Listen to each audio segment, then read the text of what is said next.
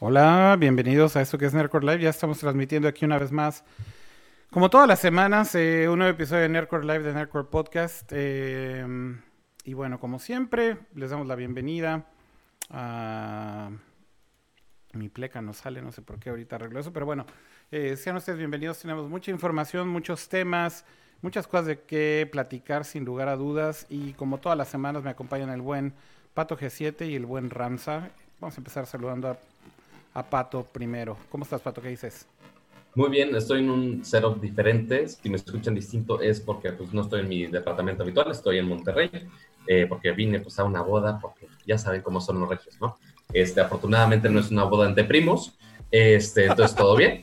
Eh, pero, pues sí, pero igual, afortunadamente estoy en mi casa, no estoy expuesto a tan, tanta cosa. Eh, aunque la boda sí me preocupa un poco temas de coronavirus, ya ahorita platicaremos un poco más al respecto, pero este, pues acá seguimos con todo el drama tecnológico. Sí, seguramente hablaremos más del virus corona, aunque no queramos. ¿Cómo estás, Cama? ¿Qué dices? Bien. Oye, ahora ya tú vas a grabar siempre desde el cuarto blanco de Johnny Ive, ¿o qué? Pues sí, ya es mi nuevo setup forever, güey. Aquí en el cuarto blanco de Johnny Ive. Como él ya lo liberaron, güey. Entonces ya ahora yo te lo apañaste. aquí ya lo, Ahora es tu cuarto de cuarentena. Ya, lo tomé prestado, güey, aquí. No, la verdad es que, o sea, como que de todo el, de todo el departamento en donde estoy aquí en Los Ángeles es creo que el mejor lugar para grabar. Donde mejor iluminación hay y donde mejor se puede acomodar como una mesa y demás. Entonces, no tenía muchas opciones, güey. La verdad es que simplemente es como lo más práctico y ya. Igual se ve y se escucha bastante bien, así que no te preocupes. Ok. Pero bueno, ¿qué dices, Kama? ¿Qué de nuevo?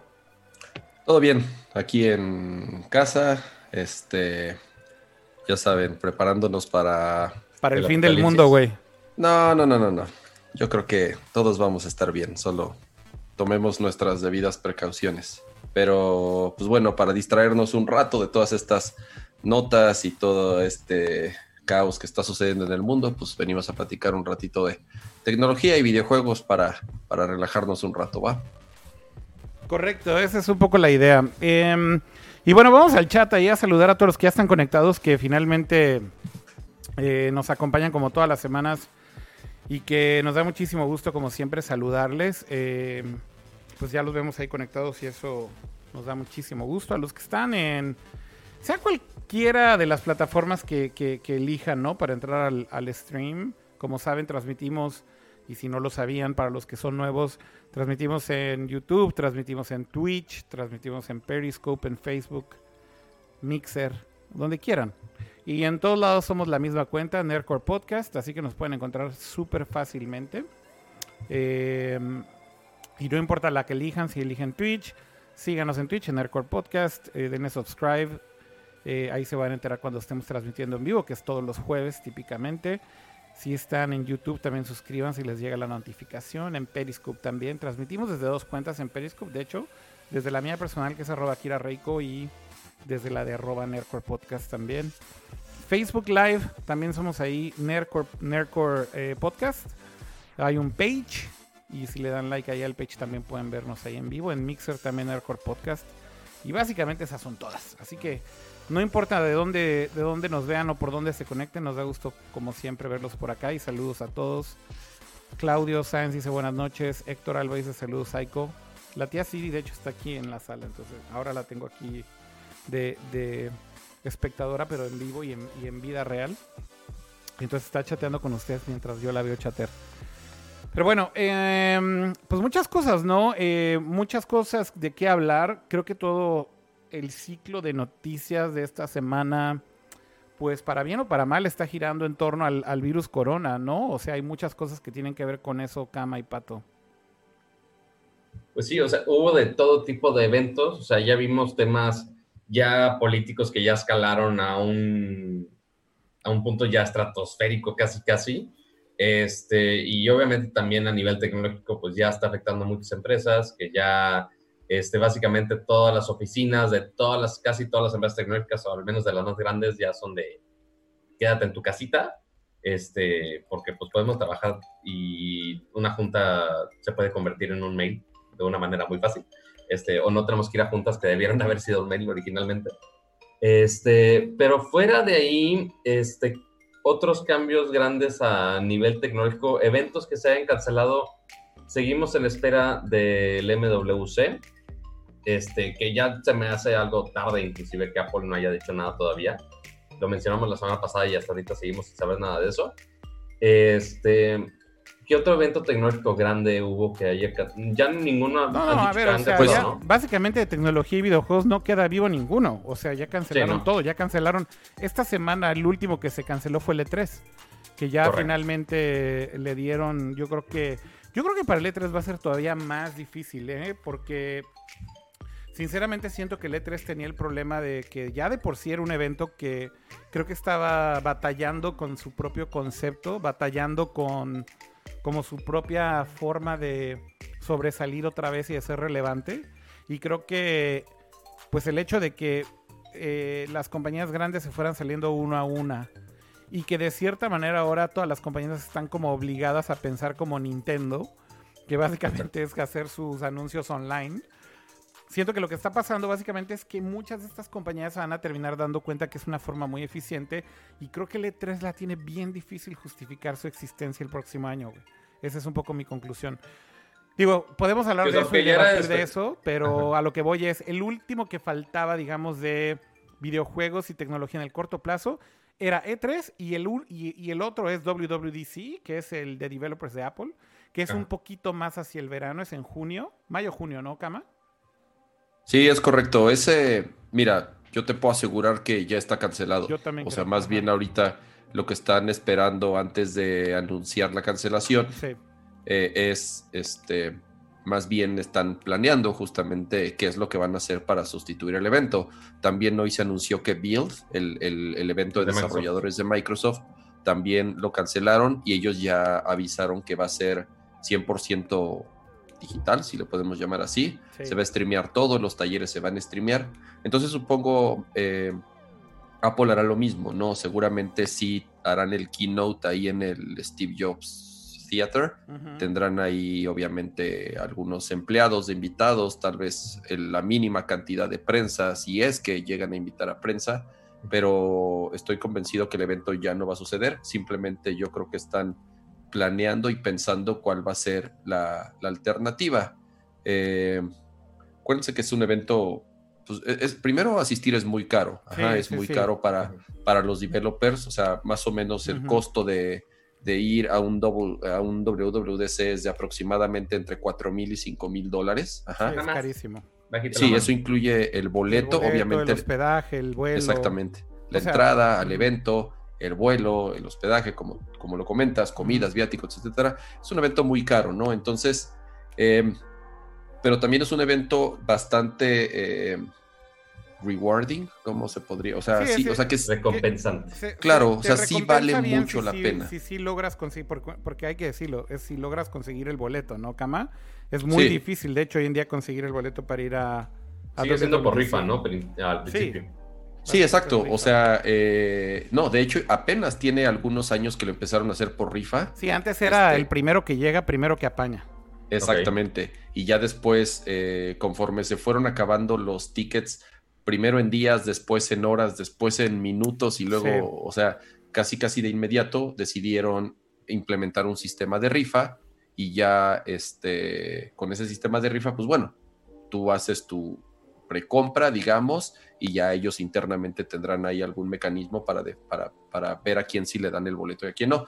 Pero al final, digo, aunque, si aunque eh, que es muy caro, vale mucho la pena para los desarrolladores, no tanto por la conferencia, sino por los talleres. O sea, realmente esos talleres uno a uno con especialistas de Apple en donde tú podías mostrar tu aplicación y ellos te daban feedback ahí o si tenías dudas muy particulares, ellos ahí te daban feedback de diseño, de programación o de, cualquier otro tema relacionado al desarrollo de tu aplicación. Era muy valioso, de verdad. Este, digo, yo sinceramente sí, sí tuve oportunidad de, atender uno alguna vez. Eh, justamente el, último que dio Steve Jobs antes de, de bueno, así que de retirarse y fallecer y la verdad es una experiencia padrísima. Eh, y yo creo que eso es con la dificultad con la que están batallando ahorita. ¿Cómo van a sustituir esa experiencia que tenían los developers con personal especialista de Apple para tener feedback en tiempo real o resolver sus dudas y eso, ¿no? Yo creo que, ah, porque igual pueden dar los talleres en línea, eso ya se hacía en años anteriores. Sí, de hecho, de hecho todo, es lo que iba a decir, ¿no? O sea, todo el contenido de los talleres básicamente lo terminaban publicando en línea en todos los en el sitio de developers de Apple. Entonces las sesiones las podías ver, de hecho pasaba lo mismo con Google I.O., pasaba lo mismo con Build de Microsoft. Eh, estos eventos de developers de plataformas grandes al final creo que ya, por lo menos la parte de distribución del contenido post-evento, ya la tenían resuelta, ¿no? Porque Exacto. se graba todo en video, lo postean. Lo que sí es que no era en stream en vivo. Eh, creo que en el caso de Google sí. En el caso de Google en I.O. sí lo hacen en streaming y lo hacen en vivo. Eh, y los publican casi casi en minutos después de que fue... Básicamente lo que se tarda YouTube en procesar el video y es que ya aparecen los videos en, en su canal. En el caso de Apple, yo creo que lo hacen todo, pre, eh, lo graban y después lo publican para asegurarse que tenga buena calidad de audio, etcétera, lo que sea, ¿no? Este, pero ya esa parte estaba resuelta, Cama, pero lo que dices es que lo que vale realmente estos eventos, y tienes toda la razón, es el poder ir, hablar con expertos, ¿no? Con ciertos ingenieros de estas compañías y que te asesoran con los proyectos que estás haciendo, ¿no?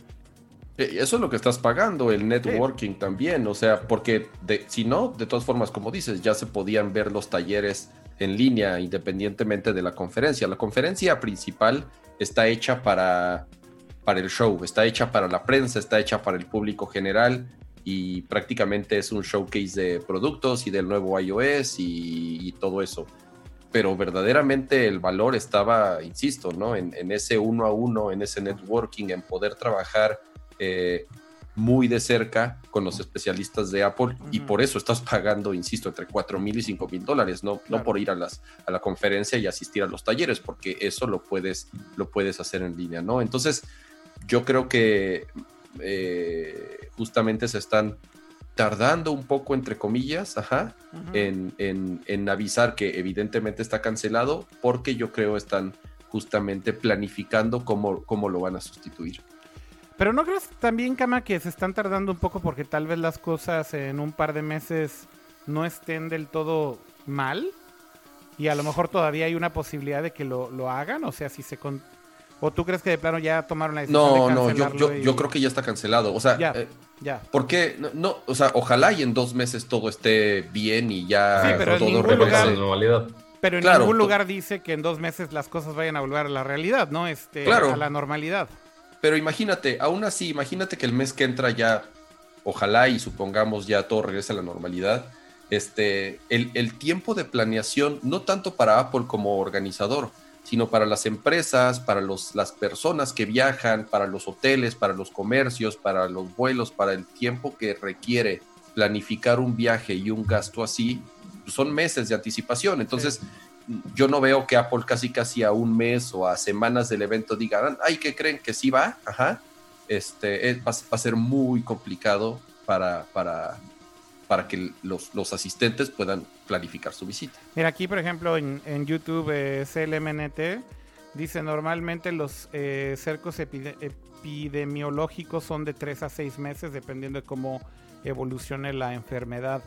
Sí, justamente lo que he visto yo es que en los peores estimados, pues estamos hablando de medio año más o menos, eh, medio año un poquito más largo. ¿Me estás hablando o algo? Ah, perdón, es que como me estás volteando a ver, pensé que me habías mandado un mensaje o algo así. Este. Es que la tía Siri se me queda viendo así y yo. Se comunica de manera telepática. Y, y le di, entonces yo dije, tengo que ver mi celular o algo, me mandó un meme o una cosa así. Ajá, ¿Qué hice que- mal ahora? ¿Qué dije ahora? dije algo malo, algo así. Este, no estoy hablando con un fantasma, está ahí, está ahí enfrente. Pero entonces, Ah, entonces el- tenemos esos seis meses Ajá, que, o sea, no sabemos si va a ser tres, no sabemos si va a ser tres, no sabemos Sí, si va a ser un año. pero yo, Esa- pero el punto es las compañías tienen que ya tomar la decisión simplemente por prevención, ¿no? Ese es el punto. Correcto. Sí, o sea, ahorita es de, oye, todos estamos en el mismo barquito de las sugerencias de la Organización Global de la Salud, de los gobiernos, de las decisiones que están haciendo las empresas a nivel global. Es como de, güey, ya tenemos que tomarlo en serio y ni siquiera dar casi casi especulación de, ay, no, este, sí, júntense, no hay pedo. Es como de, no, güey, ya, ya tómenlo muy en serio. Este, sí está la posibilidad de que pueden pensar que en seis meses ya todo se va a arreglar, entonces quizá por eso no la han cancelado. O sea, sí está bien la, la teoría que menciona Kama. Creo que es más por el lado, como dices, de planear bien cómo va a ser la solución. Apple ciertamente no es de, ah, oye, vamos a cambiar esto, pero les avisamos después cómo va a ser. Not really. Este, como ahorita, pues ok, con toda la cancelación del E3, el único que tenía eh, el gran show pendiente será pues, Xbox.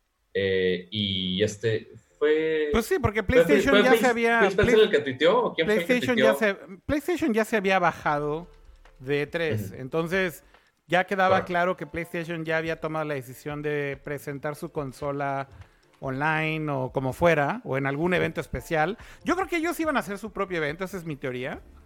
O sea, un evento físico, un evento en vivo y demás, que también iban a streamear en, en, línea, por supuesto.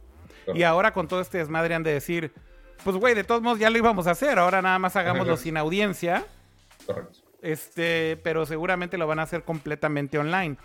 Microsoft que sí tenían, yo creo que pensaba una conferencia de prensa muy, muy dura en E3, llena de contenido y demás. Pues de hecho tuiteó al, día siguiente que se anunció, o el mismo día de hecho que se anunció la cancelación del E3, tuiteó Phil Spencer que van a hacer el mismo show y todos los anuncios, pero en línea. Sí. Es lo que te digo, o sea... Y que ya iban a decir más detalles Por eso, por eso lo que te digo es, güey, todas las compañías ahorita están obligadas a pensar como Nintendo todas las compañías están ahorita así scrambling out, güey. ¿Cómo chingados hacemos nuestro Nintendo Direct? Este. Sin vernos tan Nintendo Direct. Sin vernos tan Nintendo Direct. Y yo creo que vamos a ver de todo, güey. O sea, ejercicios a lo mejor en donde yo creo que algunos van a hacerlo en escenarios que parezca que es como un evento con gente, pero no hay gente. Hasta. Que no sé si. que ya lo hicieron. no sé si vieron un video de Sony que fue donde presentaron el Xperia 1 Mark II eh, que fue el del como reemplazo del Mobile World Congress. Lo hicieron en un escenario, güey, que parecía como si fuera el Mobile World Congress sin audiencia, güey.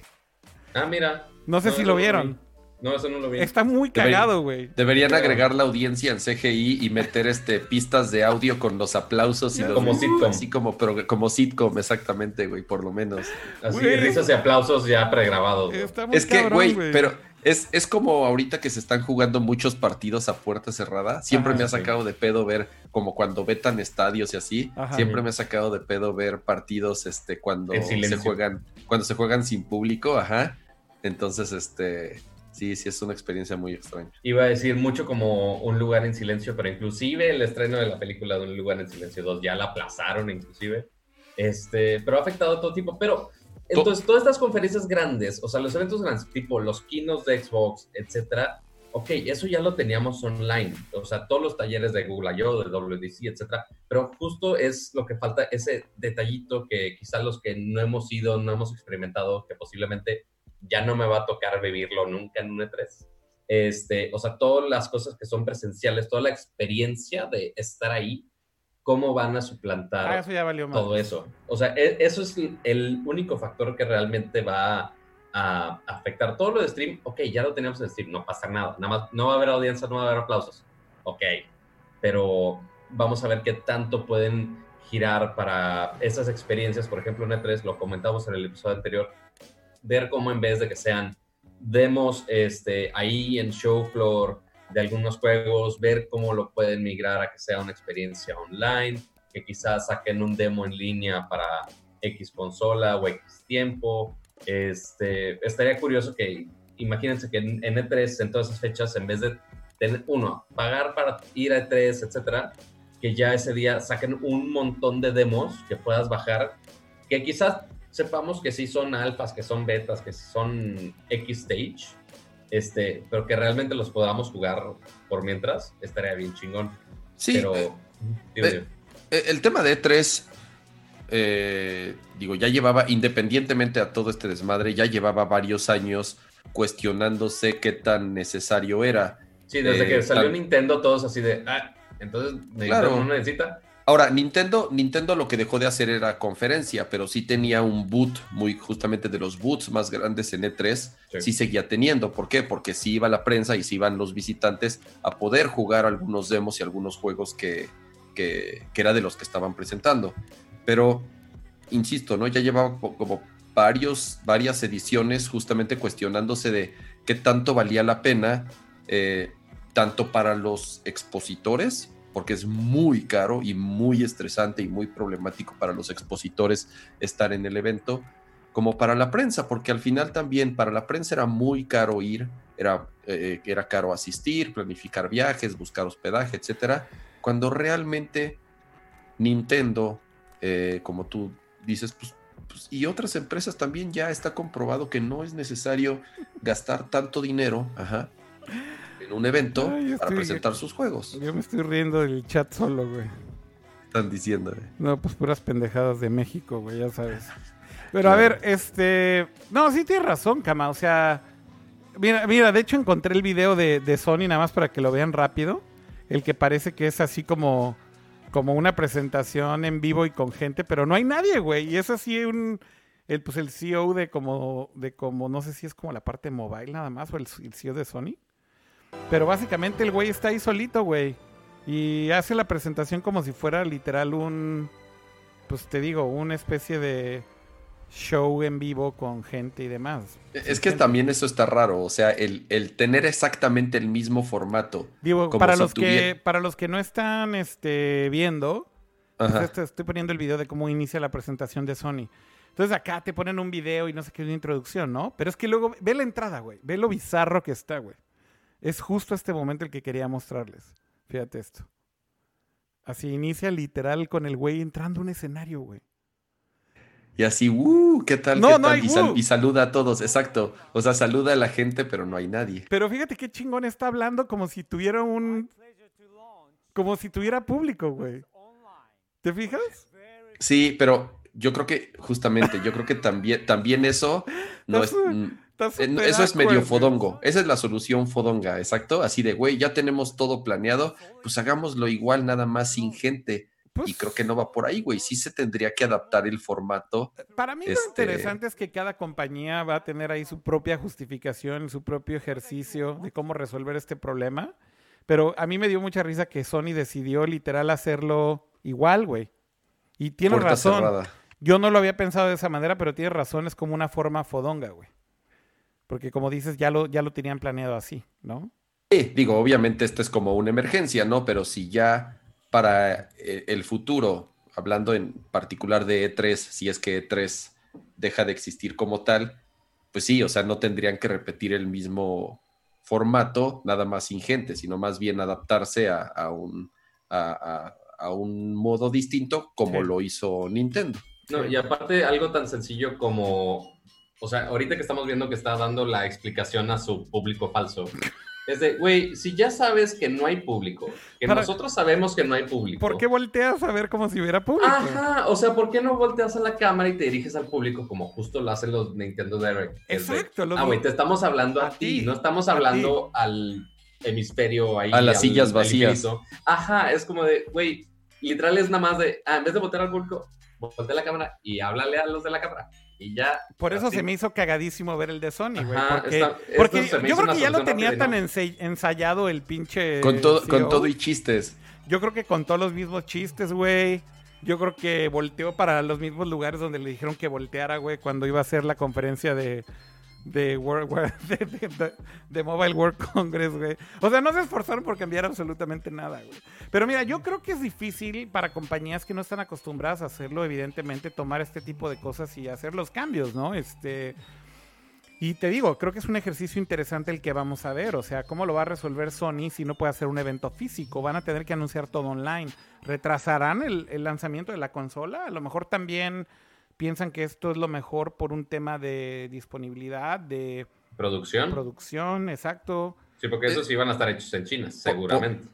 podría ser, o sea, en cuestión de mercado podrían actuar y, igual como para, creo yo, para, para empezar a, cerrar este tema. O sea, ya empieza a ser algo que tampoco conviene eh, aplazarlo unos, unas cuantas semanas o tal cual eh, arriesgarse a ver cómo está el mercado en dos, tres meses, en el corto o mediano plazo, y van a empezar a actuar como han empezado a, hacer, por ejemplo, en, el cine, que es lo que están haciendo. O sea, ya van varias películas, o sea, películas eh, muy pues, grandes, importantes tal cual, o sea, de esos como, como hits de, de- del verano, que, que son prácticamente la época fuerte del cine. Entonces, por ejemplo, ahorita ya retrasaron eh, la primera, Furious. que fue No Time to Die, la de James Bond. Ah, Ajá. también. Esa sí la empujaron, pero para finales de este año, ¿no? Exactamente. Eh, después, por ejemplo, Fast Nine, la de Fast and the Furious, Esa la me última, sorprendió, güey. un año completo. Un año, güey. Un, año. completo. Mulan, la nueva de Disney, también un año completo, ¿no? Entonces, Fíjate que venía platicando eso con Aiko de camino para acá y le decía que yo creo que la razón por la cual hay ciertas películas que sí las están retrasando todo el año comparado con solo unos meses tiene que ver con que el calendario es muy importante para cierto tipo de películas que tienen que recuperar un dineral del budget que invirtieron. Y justamente son esas que son super blockbusters de producción carísima, güey. Sí. Es imposible, güey, que recuperen el dinero si lo lanzan en otra fecha. ahorita las taquillas están sufriendo muchísimo. Por ejemplo, se reportado que la película esta, la última de Pixar, la de los hermanos, Mm. eh, ¿Ya le salió? fue, le Sí, fue ya. ultra mal, ajá, pero le ha ido pésimo. ¿Por qué? Porque obviamente Nadie está en- yendo al cine. muchos países en Europa, pues la gente no está yendo al cine o están cerrados inclusive, y en Estados Unidos, pues la gente empezó a tomar precauciones por, por, por su cuenta, y obviamente la, la principal precaución es, a ver, no seas tonto y no vayas a lugares cerrados llenos de gente, ¿no? Claro. Entonces, el cine es una industria que también está sufriendo muchísimo Sí. y tal cual. Mejor están decidiendo aplazar las películas, o sea, al grado de un año, ajá. O sea, no año vamos es a salir, muchísimo tiempo. es, muchísimo tiempo Sí, pero no te vas a si arriesgar en- a salir ajá. en una época, ajá, o decir, ya en dos, tres meses vamos a salir cuando ni siquiera sabes cómo va a estar la situación en dos, tres meses. Entonces te vas, entre comillas, a la segura y nos vamos un año completo para atrás, ¿no? No, y, y deja tú, inclusive si pones, no sé, por ejemplo, Mulan, en vez de que salga en medio del verano, que salga unos meses después, posiblemente en cuestión calendario le estás dando en la madre a otra película del mismo estudio. Entonces, para no aplazar todo su calendario y darle la madre a inclusive varias películas al mismo tiempo, es, pues ya, güey, cámbialo al siguiente año y ya, no tienes de otra, ni modo. Sí, sí, sí, sí, exacto. O sea, los estudios tienen sus, calen- sus calendarios de estrenos de verano, de fin de año, o sea, ya muy bien establecidos y dependiendo la película es si quieres que salga en la famosa etapa en donde compiten para premios, para Oscar, para Globo de Oro. Entonces, como no, o sea, como no puedes y no sabes si moverlo con uno o dos meses es suficiente, pues están yendo al ciclo completo, que es el siguiente año, ¿no? Está cañón eso. Y, y les digo que eso creo que ha- hace, hace verte lo difícil que es escoger una fecha de lanzamiento, por ejemplo, para una película que tiene un budget tan grande. Porque les digo, creo que de otra manera no puedes recuperar la inversión de la película. Tiene que salir en una fecha que ya tienen mega, mega estudiada, güey, que es la fecha correcta para ese tipo de lanzamientos. Eh, Entonces, justamente el otro día veía como una discusión que hizo The Hollywood Reporter en... El canal de Hollywood Reporter, por cierto, qué chingón está en YouTube. No sé si lo ubican, pero se lo recomiendo mucho. Si son fans, fans en serio del cine, eh, hacen unos como round tables muy cool con actores, con escritores, con guionistas. Hay varios que ha- han hecho bastante interesantes, por ejemplo, el lado de directores, que me han gustado mucho. Pero justo ahorita acaban de hacer uno que fue con todos los CEOs o los studio heads, eh, con todos los que son como los, los, los presidentes de los estudios de producción, pero metieron a la mesa también a Amazon, a Netflix, que pues son nuevos players también en el espacio, pero ya también muy fuertes. Y justo hablaban de mucho de este tipo de cosas, ¿no? De cómo, vaya, todavía no estaba pasando lo del coronavirus a una escala grande, entonces no hablaron absolutamente nada de eso. Pero hablaban mucho de los calendarios de lanzamiento, de cómo es muy importante para ciertas películas respetar esos calendarios y respetar como el ciclo de distribución normal de una película, que es primero haces full blown en, en cines, luego viene como esta segunda oleada que es la parte de renta digital, luego viene la parte que es compra digital y luego viene la parte de streaming hasta el final. Entonces, ah, eh, bueno, y al, y al mismo tiempo que sale la película en digital para compra, también sale en, físico eh, para compra, ¿no? Como Blu-ray o Blu-ray 4K, lo que sea. Entonces, eh, justamente decían, hay películas que no pueden brincarse ese ciclo. Lo tienes que hacer completo para garantizar que por lo menos no vas a perder dinero. Y aún así, cuando lo hacemos a veces by the book, pierden dinero, ¿no? Entonces, o sea, es muy difícil y obviamente tratan de minimizar creo yo, el riesgo de, todo esto. Por ahí en el chat este, estaba viendo algunas cosas que me parecen interesantes rescatar, ¿no? Pero por ejemplo, Lorenzo decía en YouTube, El pedo del PlayStation 5 es que se va a empacar en un lugar que esté infectado. Fíjense que eso es algo en lo que yo he pensado mucho, ¿no? Este, o sea, ¿cómo va a afectar esto en cosas como e-commerce o como producción y manufactura y demás? Cuando sabes que el brote está en China y simplemente por ignorancia, a lo mejor ni siquiera tienes idea de lo grande que es China, la geografía, etcétera, pero simplemente por decir, madres, este paquete viene de China, probablemente digas, güey, prefiero no comprar ahorita nada en línea, güey, que venga de China, güey. Güey, si los restaurantes chinos están siendo súper afectados en Estados Unidos, güey, de verdad. O sea, a ese nivel llega como la ignorancia, como dices. O sea, lo que voy es. A lo mejor te dicen, ¿sabes qué? La fábrica del PlayStation, no sé, vamos a suponer que es de Flextronics o de Pegatron, o vete a saber quién haga el Play, ¿no? Está en Shenzhen, que está cerca de Hong Kong. Güey, o sea, en Shenzhen y Hong Kong no hay brote. Y no, de hecho, no hay ni siquiera casos que estén fuera de control, ni mucho menos, ¿no? Eh, pero justamente yo creo que tiene mucho que ver como la percepción nada más, ¿no? Y lo psicológico y lo que te ponen en las noticias y demás, lo que termina haciendo que esto influencie la opinión de la gente. Pero bueno, pues, si quieren cambiamos de opinión, que ya, de, perdón, de, no de opinión, de tema, cambiemos de opinión. Después Cambiemos opiniones más positivas. Sí, exactamente. Todos eh, salgan y vamos a morir, ¿no? Ya se canceló todo, güey, se cancela todo, se canceló Disney, güey, también hoy. Hoy ya anunció Disney que cerraron Disneyland por un mes. Eh, ¿Qué más nos falta anunciar que se Series, este, La NBA, la Liga este, de Italiana. Sí, la Liga este, Española, la MLS. La Fórmula 1. La Fórmula 1 también no va a iniciar ya este fin de semana. Así es, entonces. Básicamente todos los eventos grandes. Ya, excepto menos en México. Menos en México, porque el Vive Latino sigue como si nada, ¿no? Tres por uno las chelas y todo, güey el Vive Latino, todos los eventos ahí están todavía en pie y es como de, güey, aplíquense. Güey, Pero bueno, responsabilidad. Yo la neta no entiendo, güey. Yo si fuera ustedes, si tengo boleto para ir al Vive Latino, no iría. Punto. O sea, si, si, no me lo tiene que no, decir. No esperen a que el gobierno actúe, que, no va a actuar pronto por lo que se ve. Actúa por, o sea, sé un poco inteligente y actúa por tu cuenta. A eso voy. O sea, creo que no tienes que esperarte absolutamente nada. Eh, para, para que te digan, oye, no vayas a los eventos masivos ni no te expongas, güey, es como, es un no-brainer. O sea, ¿por qué te tienes que esperar, güey, a que el gobierno lo, lo, lo, imponga o que alguna de estas compañías se digne a, cancelar sus eventos, ¿no? Dice por acá en el chat, antes de que cambiemos de tema, Karen Warpson, Güey, ¿te das cuenta que todos los podcasts de canales grandes van a adoptar el formato Nerdcore cada quien en su casa? Pero Nerdcore ya te tiene acostumbrado, güey.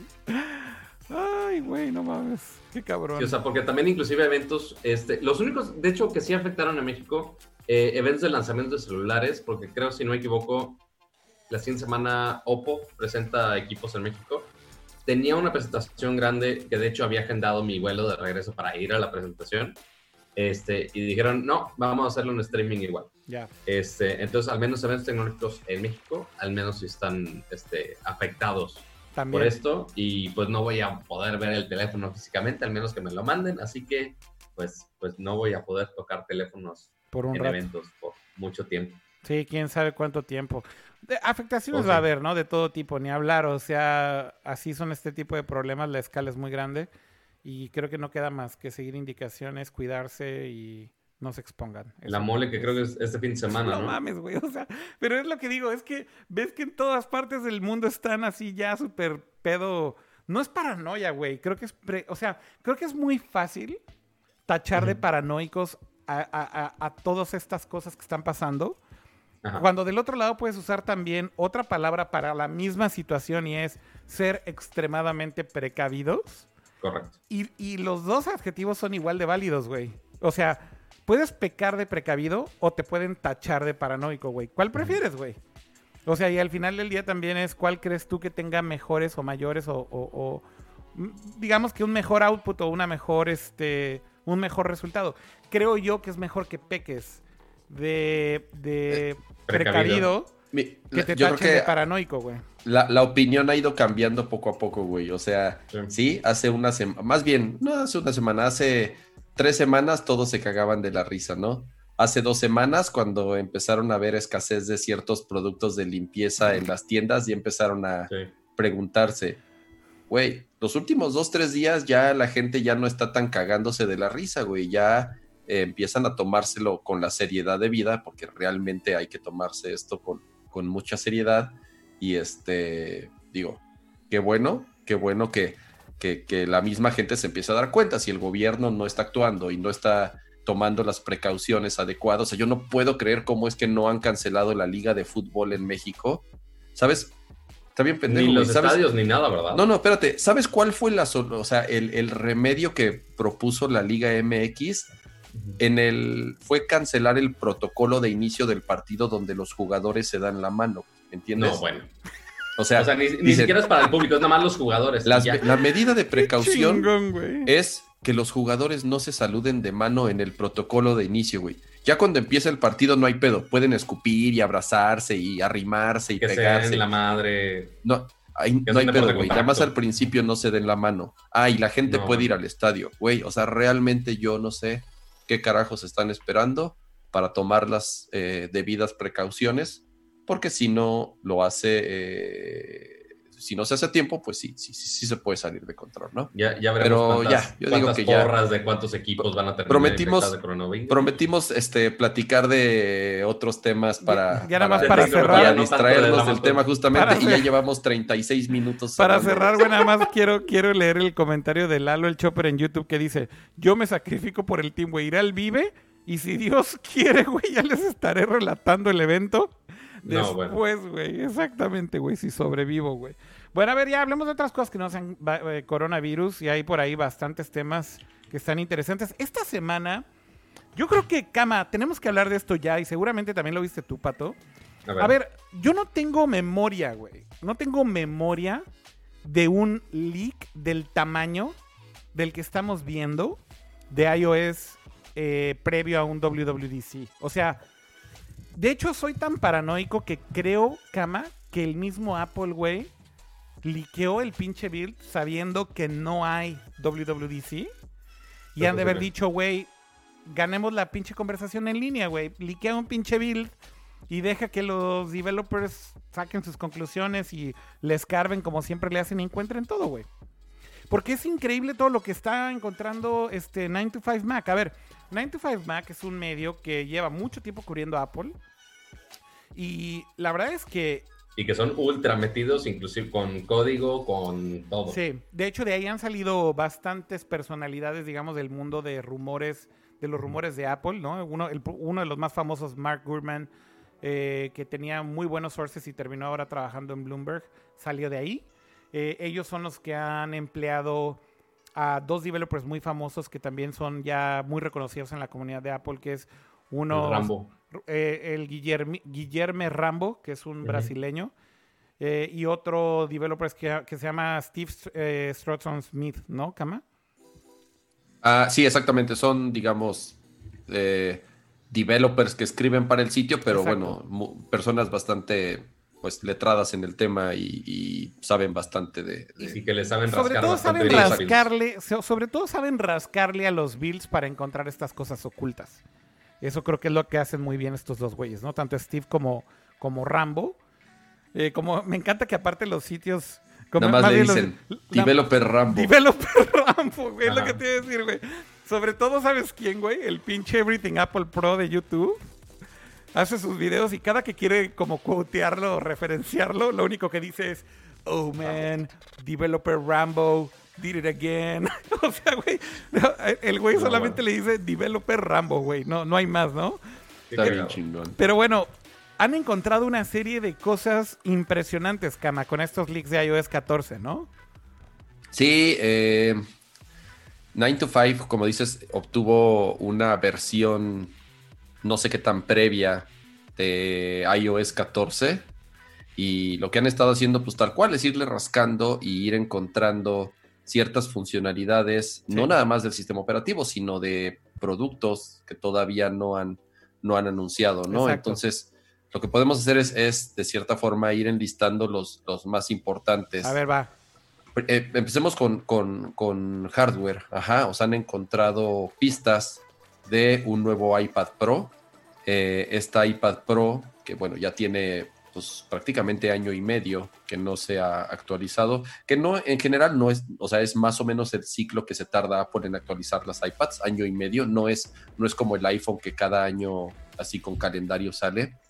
Lo que comentan del nuevo iPad Pro es que ya tiene un sistema de triple cámara, ajá, pero con un este, sensor llamado este Time of Flight, justamente, que van a aprovechar principalmente para capacidades de AR, ajá, de, realidad aumentada, porque justamente apunta a que iOS 14 va a tener una aplicación dedicada para AR. Ajá. Entonces, bueno, eh, esto viene como, como de la mano, una aplicación de realidad aumentada, además de un nuevo sistema de cámaras para el iPad Pro, obviamente para que pueda eh, aprovechar estas, estas características son como los detalles generales del iPad nueva. Obviamente no dice nada de diseño, no dice nada de, claro. este, de otras eh, cambios, pero bueno, obviamente va a tener como un procesador de nueva generación. Seguramente. Todos esos cambios que, que, cambia con cada, con cada generación, ¿no? Eso, eso, es, eso es evidente. Entonces, eso es de lo primero, ¿no? Así es. También hacen referencia al iPhone 9, iPhone 9 entre comillas, porque no se sabe justamente cómo, cómo, cómo, se va a llamar, pero bueno, es este iPhone que ha sacado Apple en, en, años anteriores, que es un poco de gama media alta, o sea, un precio menor al, al, al último iPhone anunciado, en este caso. O sea, no, no, sabemos si es iPhone 9 o iPhone SE2. O, iPhone SE2, es, e, exactamente, ¿no? Entonces, ¿qué es lo que se ha confirmado? Que tiene Touch ID, ajá. Entonces, eh, no es un diseño como el del iPhone 10 o el iPhone 11, o sea, con un notch, con una donde están las cámaras y los sensores para, para desbloquearse con Face ID, sino que va a utilizar Touch ID, ¿no? Entonces, también eh, un poco confirmando. No, sabemos si es un diseño como el último teléfono de Apple que tuvo Touch ID, que fue el iPhone 8 y el 8 Plus. Seguramente. si va a ser un diseño distinto, que podría ser, por ejemplo, un XR, haz cuenta, que tiene su nochecito, quizá un noche inclusive más compacto porque no va a tener Face ID y que en vez de un Touch ID en el botón de abajo, que sea en un botón lateral. Esos son los dos rumores grandes que hay alrededor del iPhone 9 o iPhone SE2, no sabemos. Y aparte se supone que va a haber dos versiones, una que va a ser parecida al iPhone 8 y otra que va a ser un poquito más este, elevada, por así ponerlo, a, a tipo un iPhone XR. Sí, lo más probable es que sea un diseño ya hecho. ¿Por qué? Porque obviamente ese es la forma más fácil de, que no se eleven los costos, que es la intención principal de este teléfono, que no sea un teléfono muy caro. Entonces imagínate, si hacen un diseño completamente distinto y un proceso de manufactura completamente distinto para un teléfono que en teoría es de un costo menor, pues ahí se supone que este teléfono tiene que costar 400 dólares máximo. Exacto. Entonces, al final, pues este, sí, no, no creo que no creo que aquí vayas a ver un montón de innovación en el hardware. Más bien están tratando de reutilizar toda la tecnología que tienen a su alcance. Lo que está interesante es que le van a poner un procesador de última generación, porque pues básicamente en lo que sí también ya se está confirmando desde hace rato, o los rumores por lo menos apuntan a eso, es que va a tener un A13, ¿no?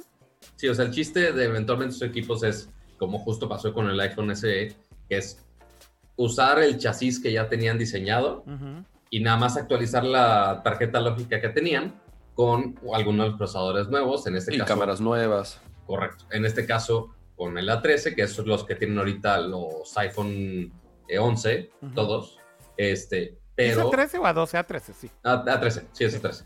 Este, y pues ya con todo este cambio de las cámaras, que a ver qué tanto le ponen o qué tanto no le ponen. Sí, ahí, la versión sí más... está, ahí sí está un poco difícil saber qué tipo de módulo va a ser, ¿no? O sea, qué cámara la... usarían. Ajá, porque ahorita el, iPhone básico, entre comillas, es el 11 y que tiene dos cámaras. Aunque te podrías irte por el 8, que solamente tiene una cámara y que sigue estando a la venta. no sabemos si es... Ajá, dime, Yo creo que se irían por el... El, el iPhone 11 tiene dos cámaras porque tienes el el super wide angle y el lente wide normal. Correcto. Yo creo que se irían por el wide normal, porque pues básicamente sería un, seguramente va a ser un teléfono con una sola cámara, definitivamente, no con dos. Okay. Y yo creo que se irían exactamente con el mismo sensor y misma cámara que tiene el iPhone 11, pero solamente una, sin el ultra wide. justamente ya con, con el hecho de que tengas ya una pantalla LCD, Touch ID. Quizá inclusive sería la misma, si es una cámara, yo diría que inclusive podrían hasta reutilizar los módulos de la cámara del iPhone XR.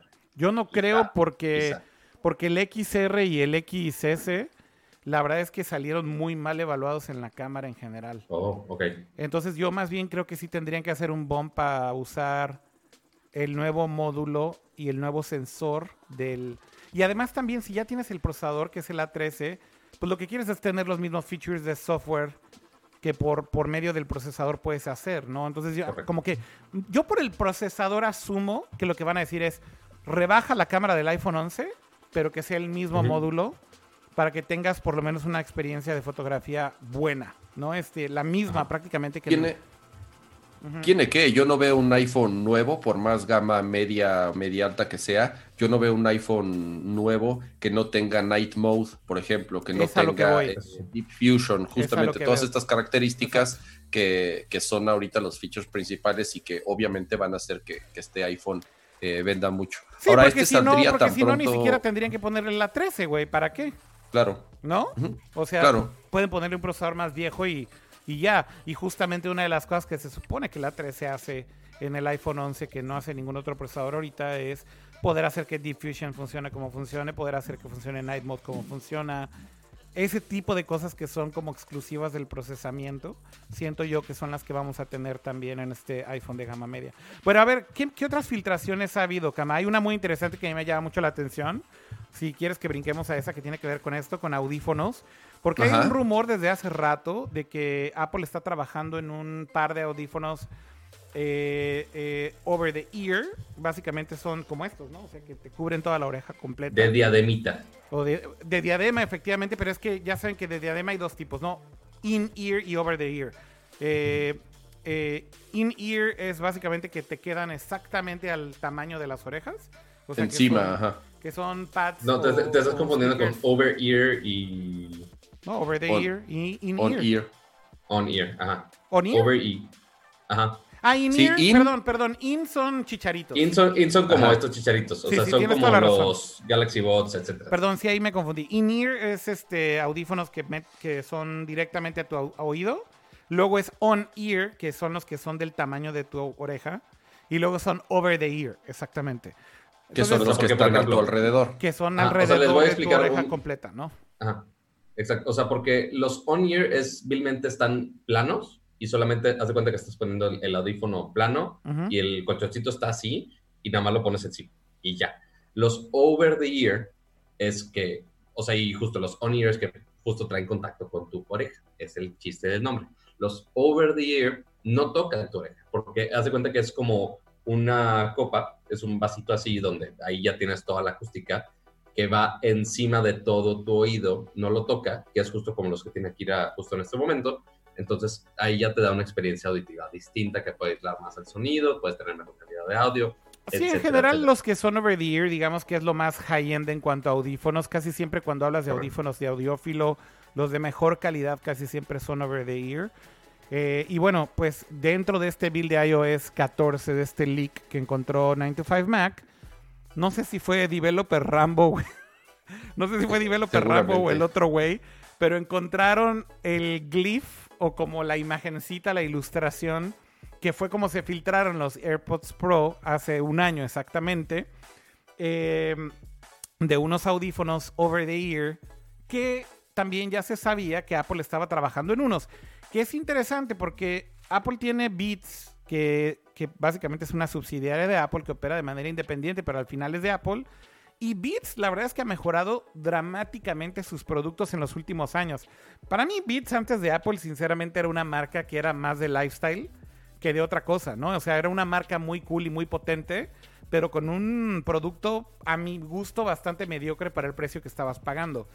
Hoy en día creo que han mejorado muchísimo porque han integrado toda la tecnología de Apple por un día, por, por un lado, pero además por otro lado la acústica y en general la calidad de los audífonos creo que ha mejorado brutalmente.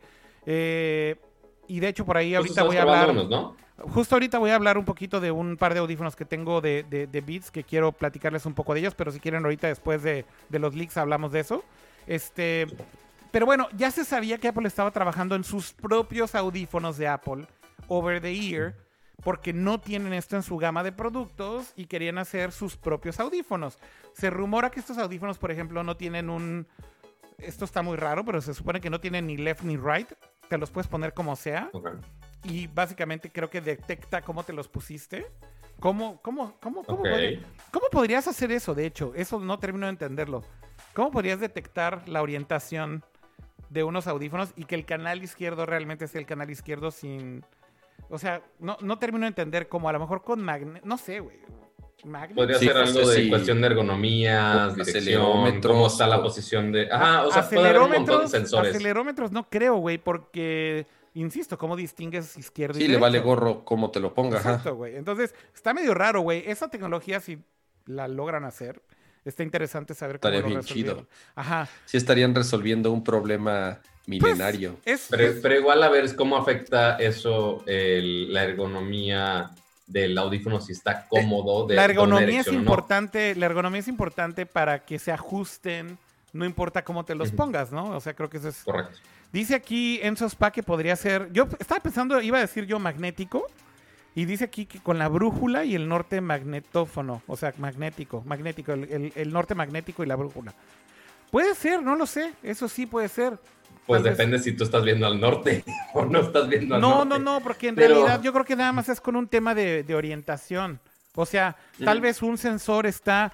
Si inviertes, por ejemplo, una brújula y el norte magnético en uno de los dos, o sea, uno lo pones hacia un lado y otro hacia el otro, yo creo que podrías detectar cuál es cuál, ¿no? Sabes que uno es el no, un- sabes que uno es el derecho y uno es el izquierdo. Y si te los pones mal por software, los inviertes, güey. Inviertes el canal. Ajá. Sí, o no sé si, o no sé si detecte de alguna forma la, fo- o sea, por la forma de las orejas, obviamente, eh, Hijo, no sabes cuál es el frente y cuál es la parte trasera, rebotando audio. Eso No, lo muy- sé, muy sinceramente no sé cómo puedo hacer. Que, que lo veo inclusive más viable que sea solamente un feature, que hagas tap X cantidad de veces y te cambie de canal. Pues bueno, igual. eso, eso es lo más viable. El Pero, rumor, pues, el, bueno, rumor dice, el rumor dice que sí estaban tratando de resolver eso y que lo iban a hacer para estos audífonos. Evidentemente, creo que van a ser unos audífonos no, no baratos, creo que van a ser tirándole algo más caro.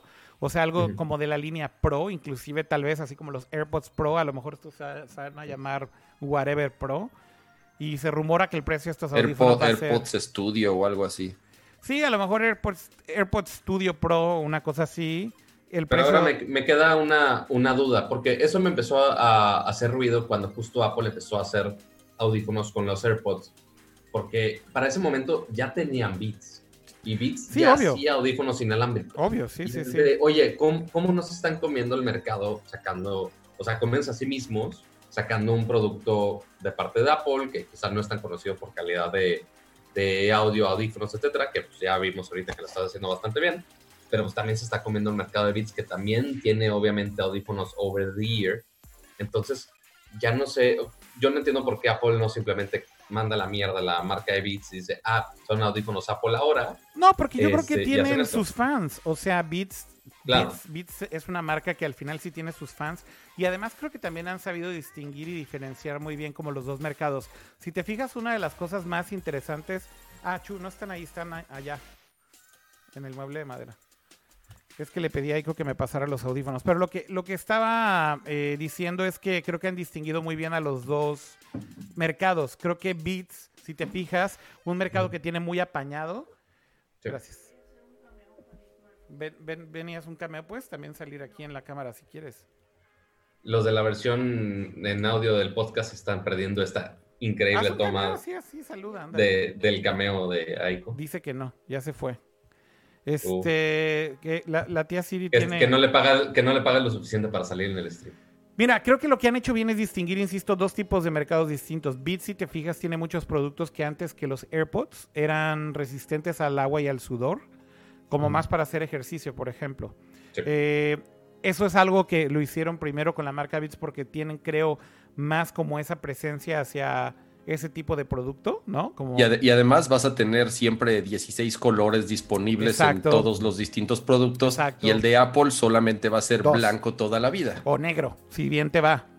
No, todos los AirPods han sido blancos. A ver, güey, pero ahorita, por y ejemplo, todos los justo AirPods los- han sido blancos. Pero justamente ahorita con los, con, con los nuevos, parece que sí va a haber blanco y negro, güey. Los, los encontraron dos glyphs, un, un glyph blanco Pero y yo un veo, glyph- yo creo que el negro. glyph es el activo y el inactivo, ¿no puede Yo ser? también creo que el glyph, eso lo pensé, puede ser como hasta pinche dark mode y no dark mode. Ah, o sea, podría ser también, tienes razón. Yo no veo a Apple sacando unos audífonos negros. Yo Marca también- Apple. Yo también Nunca no lo los han veo. hecho. Yo también nunca los veo, eso es cierto.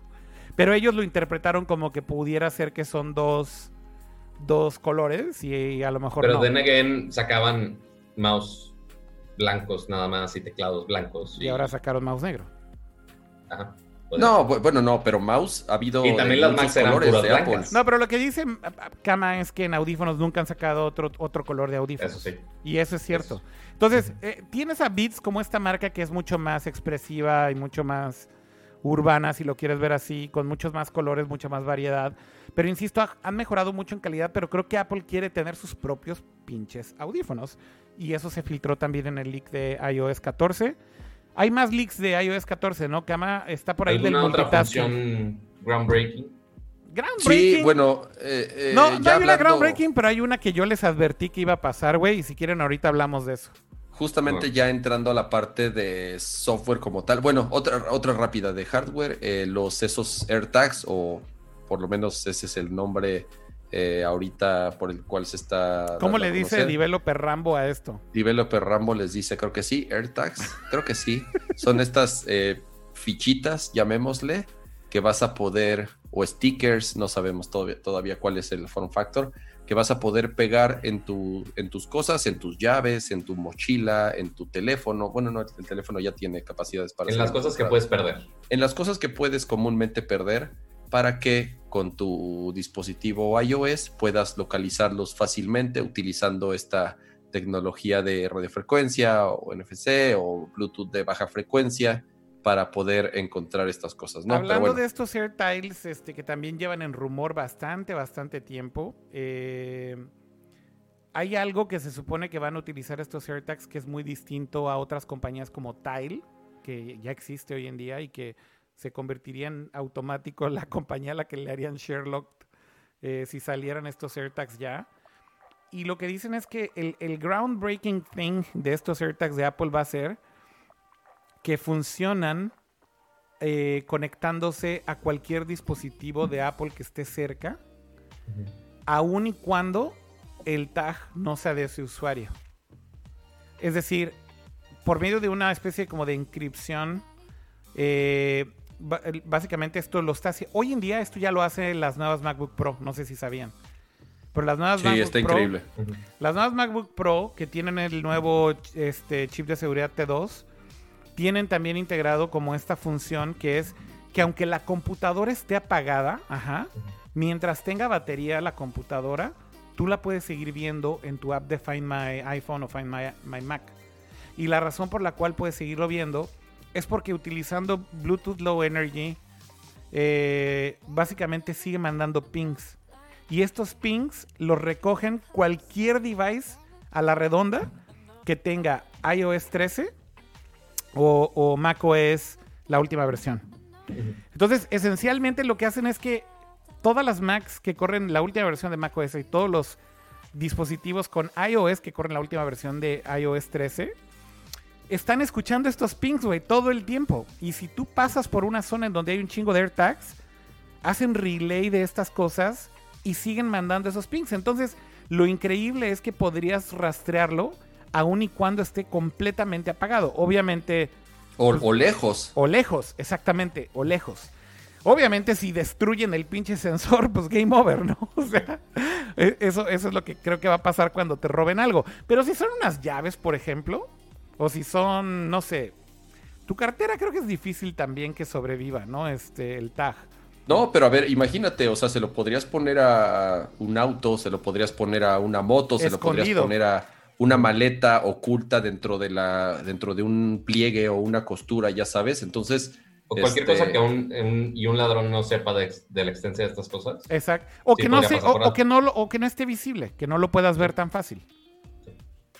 ¿No? Es a lo que Sí, te sí. refieres, Cama. o sea, si re- exactamente, si rea- eh, eh, bueno, si, si justamente, bueno, lo que se dice es que va a aprovechar esta tecnología, entonces no importa que lo hayas dejado lejos, ajá, o que te lo hayan robado y que se lo hayan llevado lejos, si estás cerca de algún iPhone relativamente moderno, va a poder eh, mandarte la localización utilizando la red de datos que tenga el teléfono de cualquier persona que esté cerca. Güey, si eso es cierto, está cabroncísimo, güey.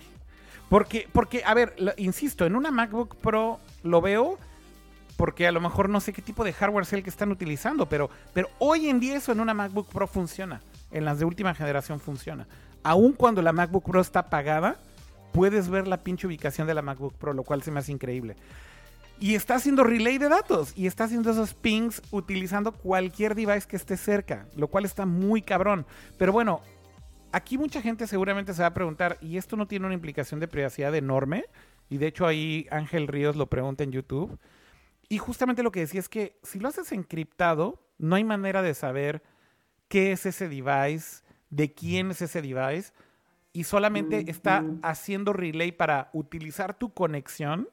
Porque obviamente estos son pings de datos chiquititos, ¿no? Este, Sí, que no usa nada. O sea, lo o sea, único... literal, eh, casi que es un El ID. diciendo hola. No, eh, exacto, es un, es un ping que simplemente está mandando el ID del tag. El ID del tag está encriptado y el ID del, del tag está asociado a una cuenta de iCloud que solamente puede ver la persona que es dueña de esa cuenta de iCloud. Sí, es, es, es end-to-end. Es, es end-to-end. Al ser encripción end-to-end, básicamente con que te manden el, el- el- el código del AirTag, que cuántos pinches string de caracteres te gusta que sean esos, 16 caracteres y datos y lo que sea. ¿Qué es eso, güey? Es, es, es, un- es ridícula la cantidad de información que necesitas para mantenerlo vivo. Y para Sí, estar exacto. transmitiendo. Y, y sobre todo mucha gente se, pre- se- se preocupaba, ¿no? Porque decían, esto será un problema, por ejemplo, para que en algún momento tu iPhone esté retransmitiendo un chingo de información de un chingo de gente que no conoces. Yo creo que a ese nivel y con ese, o sea, con ese tipo de cantidad de datos que estás transmitiendo, no creo. Ahora, el, único, yo siempre me he preguntado de estas cositas, cómo funcionan, por ejemplo, las, las baterías. Supongo trae una batería que no se puede quitar, obviamente, o no sé si se pueda recargar Fíjate vía, que lo que vi, este, lo que vi en los últimos rumores, Kama, es que es de esas baterías planas de reloj. Eh, la CR. ¿qué, qué, qué número es? CR. La más popular, güey. Creo que es CR3020 o 2030. Ujú. ¿Ubicas? No exactamente, pero que me imagino que es ultra delgada o algo así. Sí, sí, estas pilas de reloj, güey, que usas para muchos controles remotos muy planos. Ah, ya sé, los, que la- los de las básculas también. Ajá, exacto. Es la más estándar de todas, creo que es la 2030, que se llama CR 2030. Se supone que esas van a ser las que van a tener el, el, el, el AirTag. Sí, y, y link- supongo que 2032 Va- están diciendo en el chat. le va a durar, ¿qué? ¿Seis meses? ¿Un año? ¿Cuánto le podría Ah, durar un esta chingo, batería? güey. Esas baterías pueden durar dos años, güey. Sin que las cambies. O sea, de hecho, estas baterías Kama, por ejemplo, son las que traen los, los arcades, güey. Las placas de juegos de arcades. Creo Puta, que y se- duran años y años. Sí, años y años, güey. Creo que se las cambian una vez cada 10 años o una cosa así. Entonces, Pero ahora, duda. Si tiene esas baterías, entonces sí se podría abrir, es posible. ¿no? Y quitarle esa batería. Es posible, no se sabe. En- en- ¿Sabes qué, está- ¿Sabes qué estaría más chingón? Me encantaría que fuera esa solución. No es si se pueda, no es si sea viable físicamente hablando. Que tenga una batería integrada, pero que se cargue wireless. Entonces ya no, que no haya manera de abrir ni cambiar la batería y que ya se venza esa batería en, no sé, güey, cinco años. Pero pues eso este- te obligaría a que tengas que comprar otro tag cada que... Sí, pero en cinco, o sea, cinco años que dure esa madre y Bueno, que sea eso sí. seguro, no, no, no lo veo tan mal, la verdad. O sea, que ellos te digan de, ah, oye, ¿esto te da para cobertura de cinco años? Está bien, no tengo O sea, pedo, y- nada más con claro, que- imagínate una tecnología como la de las baterías de los de los AirPods, ajá. Pues Este que, que se cambian de forma inalámbrica, que, que, se te cargan. dan horas y horas y horas de audio, ajá, y que además eh, son recargables, ¿no? De forma inalámbrica. Entonces, Pero, eh, pero yo creo que aquí también entra como este rollo de sustentabilidad de Apple, ¿no? Porque, o sea, ponerle una batería que no sea reemplazable suena bien por el lado de la practicidad y si dura cinco años, mejor aún. Pero seguramente va a haber un programa de reciclaje bien cabrón de baterías o de, de que lleves tus ¿Cómo? tags a la tienda y no los tires hacia la basura, porque si no, imagínate la cantidad de pilas y litio que estás tirando a la basura.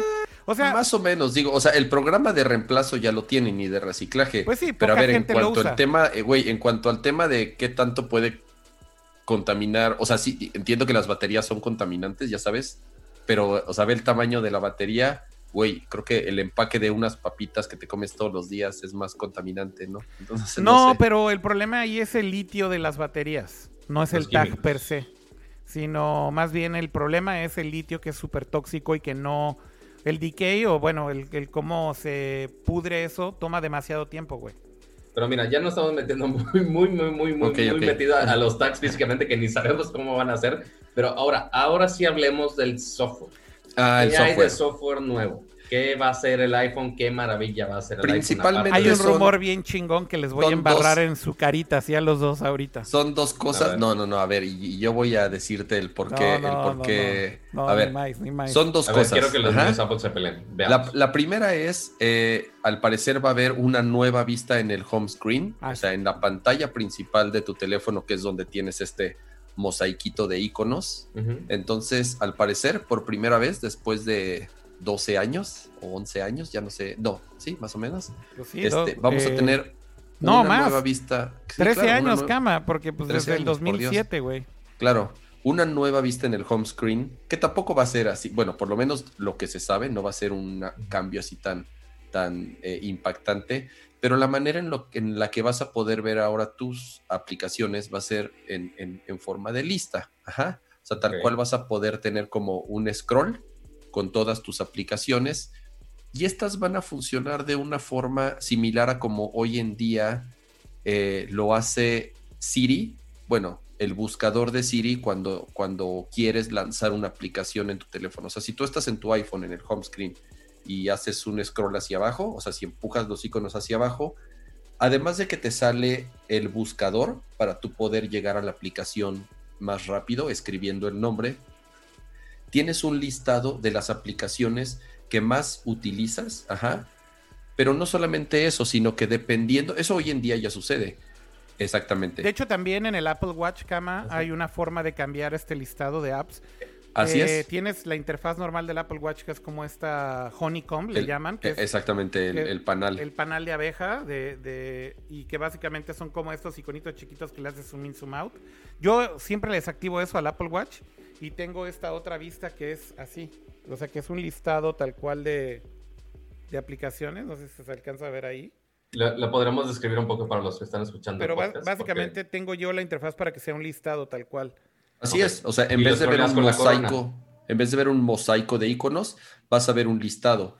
Y aquí digamos que el tema es que va a utilizar una función que, insisto, hoy en día ya se puede cuando tú utilizas el buscador de tu iPhone, en donde el orden de las aplicaciones te las muestra dependiendo de cuáles son las que más usas, pero además depende también de la hora del día. Ajá. Si tú comúnmente lo primero que haces en, cuando despiertas es abrir tu agenda o abrir Twitter o abrir tu mail, en la mañana son las primeras opciones que te va a mostrar.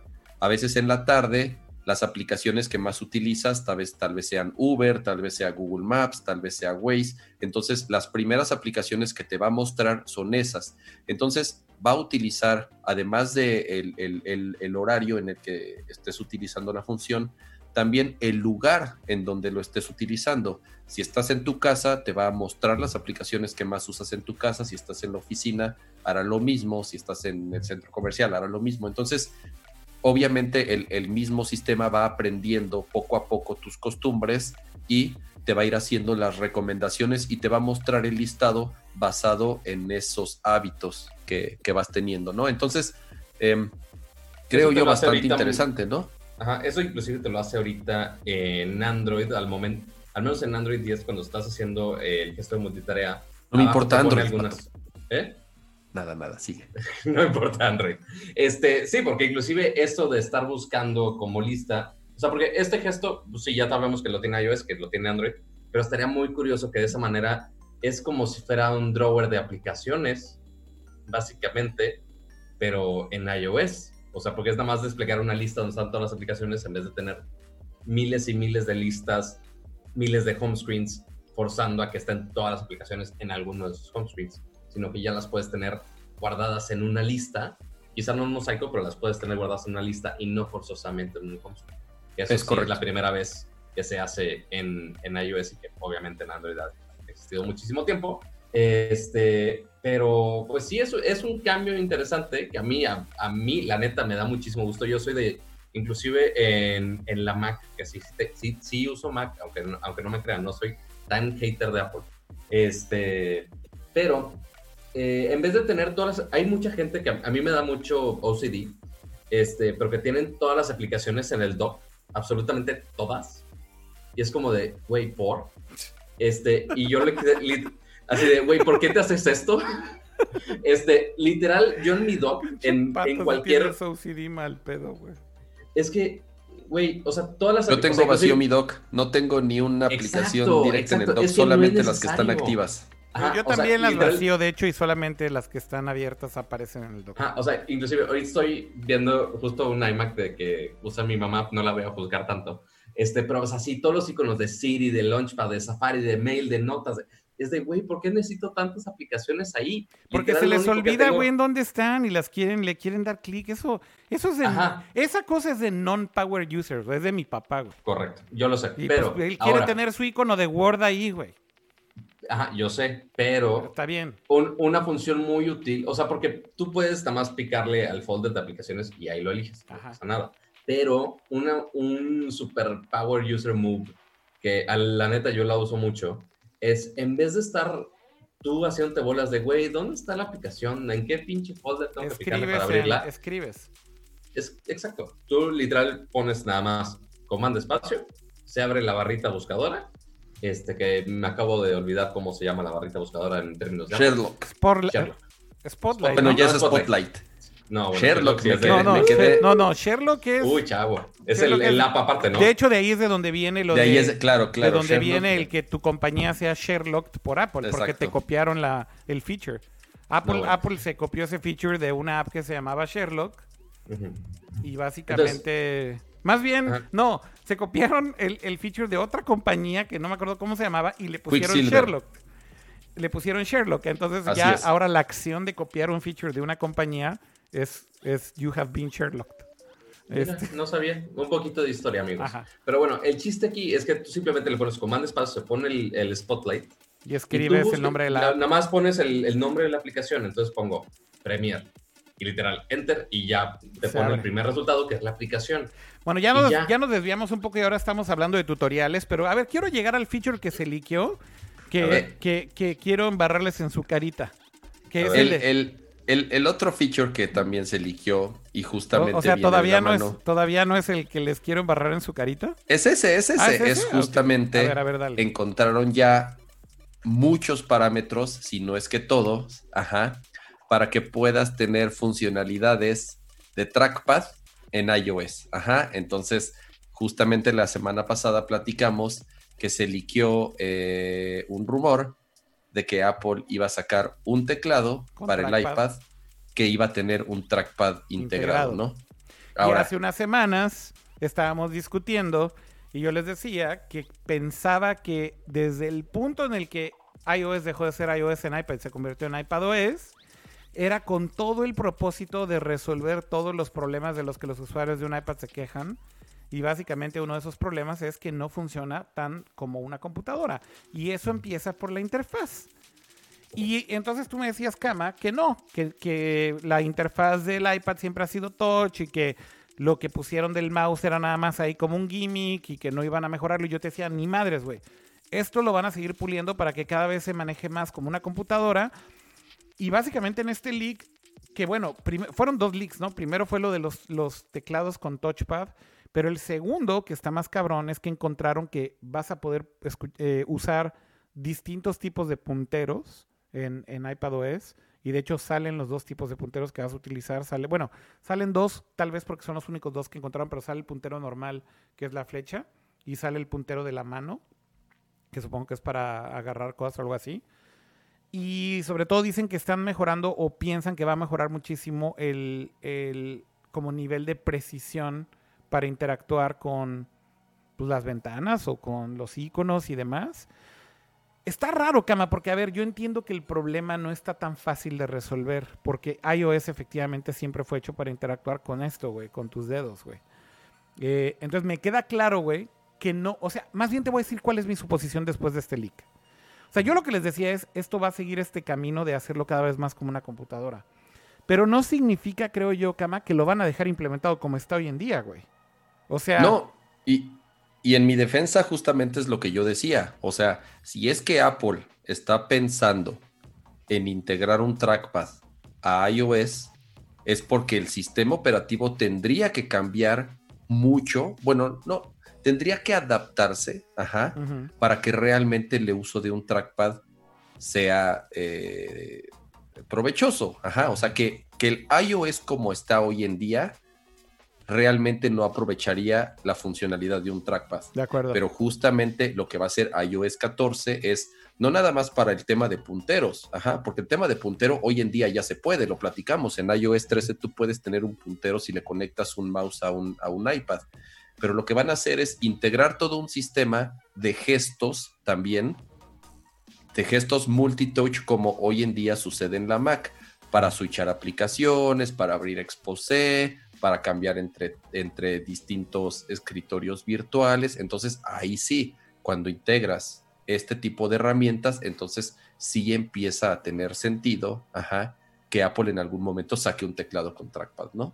Están diciendo que cambiar punteros como High Five. No me acuerdo de eso. güey. E- Esa es la innovación de Apple el día de hoy. En, Sí, o sea, porque en- en Windows 98 bajabas un ¿Qué paquete, es eso, güey? ¿De qué están hablando, güey? güey, no te- había en Windows 98, no me acuerdo cómo se llamaba este paquete que bajabas, güey. Mira, está diciendo Enzo Spa, güey, que de hecho Everything Apple Pro Here dijo en su video, güey, que el puntero va a ser inteligente. O sea, que, que dependiendo del contexto, el puntero puede que aparezca o desaparezca. De hecho, sí vi ese video y el güey decía que según Developer Rambo, yo ya, yo ya cualquier leak solamente voy a decir Developer Rambo, güey. Pero en realidad este leak, el crédito correcto es 9 to 5 Mac. O sea, de hecho ni siquiera hicieron disclose de si fue Developer Rambo o no. Este, simplemente es 9 to 5 Mac, ¿no? Pero bueno, en, en el video sí menciona que se supone que lo que encontraron es que cuando mueves el trackpad aparece el puntero, cuando dejas de usar el trackpad desaparece, entonces puedes seguir usando la, el iPad como touch. Y ahí es en donde yo creo, tal vez, Cama, que sí hay como un switch inteligente entre, tal vez como dos tipos de layers o dos tipos de interfaces, no sé, güey. Y, o sea, y- y es que el- al final el sistema operativo es nada más la mitad. Tiene que ver mucho cómo las mismas aplicaciones también integren estas APIs para que sus, para que sus desarrollos pues, obviamente aprovechen estas, estas nuevas capacidades, ¿no? Porque Está tampoco tiene mucho caso que nada más uses el cursor en las funcionalidades básicas del iPad y en las apps de Apple, sino que también los developers integren estas APIs a sus aplicaciones. sí, sí, O de sea, acuerdo. ¿sabe- ¿Sabes a qué me, me recuerda esto? A cualquier este, computadora Windows con pantalla touch. Que algunas, si doblas la computadora de cierta manera, se adapta a una interfaz más touch friendly, por así ponerlo. Este, pero en cualquier momento, si tú tienes la laptop normal, tú puedes usar el cursor y usar el touch y funcionan bien los dos. O sea, no es como que se están peleando una manera de interactuar por otra. No es como que se cambia toda la interfaz porque detecta que estás usando el mouse. No tanto así, más bien es como va a interactuar la, la aplicación con los gestos que normalmente pues, usamos con los dedos, obviamente, eh, y a ver cómo los aplican, cómo podrían hacer todos esos gestos, pero con un track. Yo, yo creo que es, es, como bien dicen los dos, y sobre todo lo que dice Kama, la solución va a tener que ser del lado del software de alguna manera, y seguramente se van a inventar un kit. O sea, así como, que por cierto, ese es otro, otro leak, Pencil Kit. No, no sé si lo viste, Kama. Claro, Este- o sea, Pencil Kit justamente fue una, una serie de APIs que sacó Apple eh, No, no, no, pero, para que... el- pero Pencil Kit es nuevo. Sí, sí, es bueno, Pencil Kit salió en iOS 13 con el Apple Pencil 2. No, Ajá. pero ¿qué no se supone que ese es parte del leak de iOS 14? Ah, o sea, sería Pencil Kit 2, ¿tú dices? No, no hay Pencil Kit todavía, según yo. Sí, hoy en día hay Pencil Kit, o sea, es esta paleta de los colorcitos con los Ah, diferentes claro, y también tipos podías usar el tipo de gesture del, del Pencil 2, ¿verdad? Exactamente, o sea, digamos que, que esa API es eh, eh, pública, si le quieren llamar así. Pero entonces para hubo algo relacionado a Pencil Kit en los leaks de iOS 14 o estoy alucinando. A lo mejor una nueva versión de Pencil Kit, si es que va a salir un nuevo lápiz. A lo que iba, y, y un poco mi punto para no desviarme, es que creo que si, como bien decías, Kama, esto también requiere de un tipo de integración del developer con las apps. Eh, básicamente me imagino que van a sacar una especie de kit para que puedas integrarle este tipo de, de interacciones Sí, tienen o que. de, inte- o de como funcionalidad para que las apps se comporten de mejor manera o de la manera correcta o u óptima, en este caso, si es que estás utilizando un mouse un teclado en una app de iPad.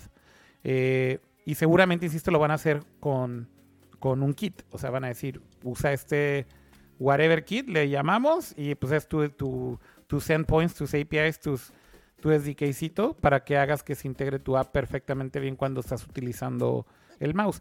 Pero mira, si te soy sincero, hace todo el sentido, güey. Es que de verdad al iPad le hace falta muy poco, creo yo. Muy poco, güey, en cuanto a usabilidad para superar a ciertas cosas ya de una Mac o de una PC y que se convierta realmente en una herramienta full productividad. Y, y está muy cerca, pero creo que hacen falta cosas fundamentales que tiene que ver, uno, con el file management, para mí sigue siendo, creo que la más urgente, que es lo más curioso. O sea, para mí, si inclusive tuviera que rankear entre mouse support y mejor mouse support y trackpad y lo que tú quieras versus file management, yo diría que file management para mí es más urgente, güey, que cualquier otra cosa, güey. Porque la única... O sea, el, el, el, el app nueva que salió de Files no, no cumple con lo que tú requieres. Sabes que sí cumple, pero es que, por ejemplo, si quieres tenerlo integrado con servicios en la nube como Dropbox o como Google Cloud, como, eh, ¿cómo se llama el de Google de Files? Google Cloud. Drive. Dra- Google Drive. Drive. eh, o whatever, ¿no? Cualquier servicio de cloud, te voy a decir qué pasa, güey. Tienes muchísimos issues de versiones y te crea un chingo de copias de seguridad sí. eh, por si tiene alguna falla o se corrompe algún archivo. Entonces, la- la- la un- lo que he descubierto con el, con el File Manager del iPad es que la única manera de trabajar chingón con un iPad es que utilices el storage interno de tu iPad como, como el lugar en donde trabajas Claro. y luego ya de ahí lo mueves a alguna nube, pero lo tienes que mover a mano, güey. ¿Sí me Sí, entiendes? como archivo, no integrado al app en sí. no integrado al app en sí. Pero es que el tema es que el app de Files de Apple tiene integrado los servicios de cloud y en teoría justamente lo que querían era que tú utilizaras esos folders como, como tu folder para trabajar un archivo y que se esté sincronizando con la nube. Pero el resultado es bastante malo, güey. Sobre todo en Dropbox. No sé si esto es un problema exclusivo de Dropbox, porque no utilizo tanto Google Drive. Pero en, en Dropbox lo que sucede es que cada que creas un archivo en Keynote o en Pages o lo que sea, güey. Güey, de repente regresas a, a tu file, a tu carpeta de Dropbox en Files y hay 10 versiones del mismo pinche archivo, güey. Entonces es como absurdo, güey, porque tienes que borrarlas a mano y te das cuenta que lo único que estaba haciendo es que como que va escribiendo, eh, digamos que save points, pero todos se quedan visibles en la carpeta y entonces tienes que borrarlos tú a mano para que se quede solo una y esa es la que sincroniza. Y insisto, seguramente lo hacen para evitar temas de corrupción de, de archivos o de data. Sí, o sea, que quizá en el app tú los veas y es como de, ah, ok, normal. No lo si deberías de ver. en- ajá, o sea, si tú en la compu quieres entrar a tu Dropbox y quieres agarrar ese archivo, ya ves todo el mierdero que hizo el app por el Fine. sistema de archivos del, del iPad. Es como de, "Ugh, pues ya no está tan bonito, chavos. Sí, yo creo que yo creo que al final del día es un tema tal vez de implementación de cada compañía, tal vez. Entonces puede ser que esto sea un problema de Dropbox. Pero insisto, si quieren realmente la experiencia completa es usas el storage interno y luego tú a manita mueves el archivo a la nube que quieres. Lo cual le agrega un paso adicional y por eso siento que está todavía bastante pinche el file manager. Y la verdad es que la experiencia en general del file manager es malona, o sea, pues está chafón. O sea, hay muchas cosas que quieres hacer como de manera muy natural, güey, que en una Mac o una PC lo puedes hacer muy rápido. Cosas tan absurdas como, a ver, güey, voy a abrir un pinche PDF para ponerle, llenarlo con texto y firmarlo.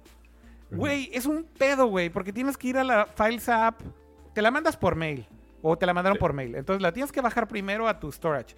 Luego la- o la bajas a la nube en donde va a estar. Luego abres el archivo desde el Files App y te pone estas opciones de te pongo la sugerencia de apps que pueden abrir el PDF o le puedes dar tu Opening App. Y a veces no sale el, el app que tú quieres. Entonces le tienes que dar Opening App.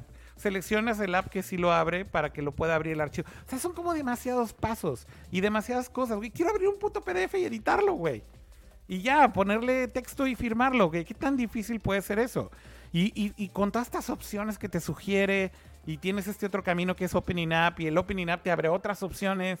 O sea, como que hay demasiadas este, cosas redundantes que simplemente hacen confusa y como torpe la interacción de archivos con, con el iPad. Insisto, creo que son cosas solucionables y que cuando las solucionen van a hacer que sea una, un device muy productivo, sin duda. Sin duda. Exacto. Pero Sí, bueno. yo creo que ya con esto de, eh, para ir cerrando el tema de Sí. iOS, justamente eh, ya de que iOS sea su, tenga su propio nombre como tal, como, bueno, más bien iPadOS, justamente iremos viendo estos cambios paulatinos eh, conforme también vaya saliendo pues, hardware nuevo, ¿no? Pues sí, así fue y yo creo que a final de cuentas habrá todavía mucho de qué hablar cuando llegue la fecha de WWDC, pero si estos leaks son reales y creo que sí son reales, la verdad es que ya se les, bueno, se les soltó demasiada información a Apple, ¿no? Este sí fue un dump bastante grande, digamos, el que el que se salió de control. Y lo que digo es, se me hace muy raro que sea a través de un build beta. Por eso como que sospecho un poco que Apple tal vez lo hizo adrede, güey, no sé. O es sea, como de, ah, oigan, nada más para decirles que no tenemos WWDC, ya filtramos todo, pues ya va sobres. O sea, es que todo. lo único que logran es que se, se logran que la gente esté hablando de esto, güey. Aunque no saben, aunque no sepan si abre WWC o no. Y esto puede durar semanas. Y la gente sigue hablando y encontrando y demás. Y entonces creo que les puede funcionar. O sea, al final del Yo, día. yo creo que, o sea, si, si, si, si crees que Apple liquearía algo, creo que liquearía algo, o sea, no liquearía iOS 14, güey, algo tan Güey, cabrón, más pero, bien pero hubiera es que- sido... Pero es lo más seguro, güey. Porque pues al final del día, si liqueas una versión de iOS completa, ¿qué le pueden hacer a iOS, cama? Más que escarbarle. O sea, ¿para qué te sirve si no es para que corra en un device de iOS? ¿No te, no te hace la forma más segura tal vez de hacer los leaks? No lo sé, puede ser. O sea, si al final tú hoy en día tienes un teléfono donde puedes hacer un dump de iOS completo o bajar una imagen de iOS de los servers de Apple para hacer un restore de tu device, pues es la forma más segura de, de distribuirlo, güey. Pues al final los builds completos de iOS están ahí disponibles, güey. Entonces siento que es como una manera muy eficiente para, para que funcione. Oigan, ya regresó el bot, ¿verdad? Al ataque. Creo ah, no sé. Sí, no lo había visto. Ahorita entro a YouTube para darle van. No se preocupen. Bueno, Oigan, bueno, vamos a otro tema, Cama. Ya hablamos de todos los leaks que teníamos que hablar, creo, de Apple, así que podemos, yo creo que hablar de otras cosas. ¿A qué tema quieren cambiar? Creo que Pato quiere hablar de Lego Mario. Cor- cortinilla de videojuegos. cortinilla de videojuegos en este momento. Piu, piu, piu, piu. Ya. Esa fue su cortinilla de videojuegos. No, bueno. Ok. La, la cortinilla de videojuegos de alta producción, ya saben, como siempre. Ajá. Pero bueno, tenemos que hablar de temas este, más felices y más este, coloridos el, el día de hoy, porque hace unos días fue el día Mario. Ajá. eh, por si no habían captado por qué es día Mario, es el 10 de marzo. Entonces, Mar de marzo y el 10 del día lo juntas y pff, Mario. Oh, no mames. Sí, o sea, para muchos es como, güey, mind blown, no mames. O sea, por si estaban demasiado despistados, ahora ya saben. Ok. Pero bueno, ¿Te digo algo, Pato? Yo no sabía porque era el día de Mario, güey. no mames. No sabía, güey. Así que, güey, my, my mind, my mind is blown. Así Ok, de, pues de la, bueno. de la genialidad de Nintendo, güey. De alguien que se le ocurrió mío. esto, güey.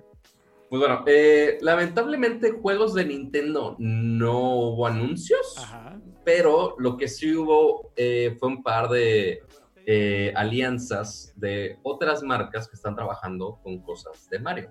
Eh, sí hubo algunas cosas así trilladas de una colección de Levi's con, cosas de Mario que posiblemente voy a gastar mi dinero en ello, pero que me llamó más la atención todavía fue una asociación que hicieron con Lego.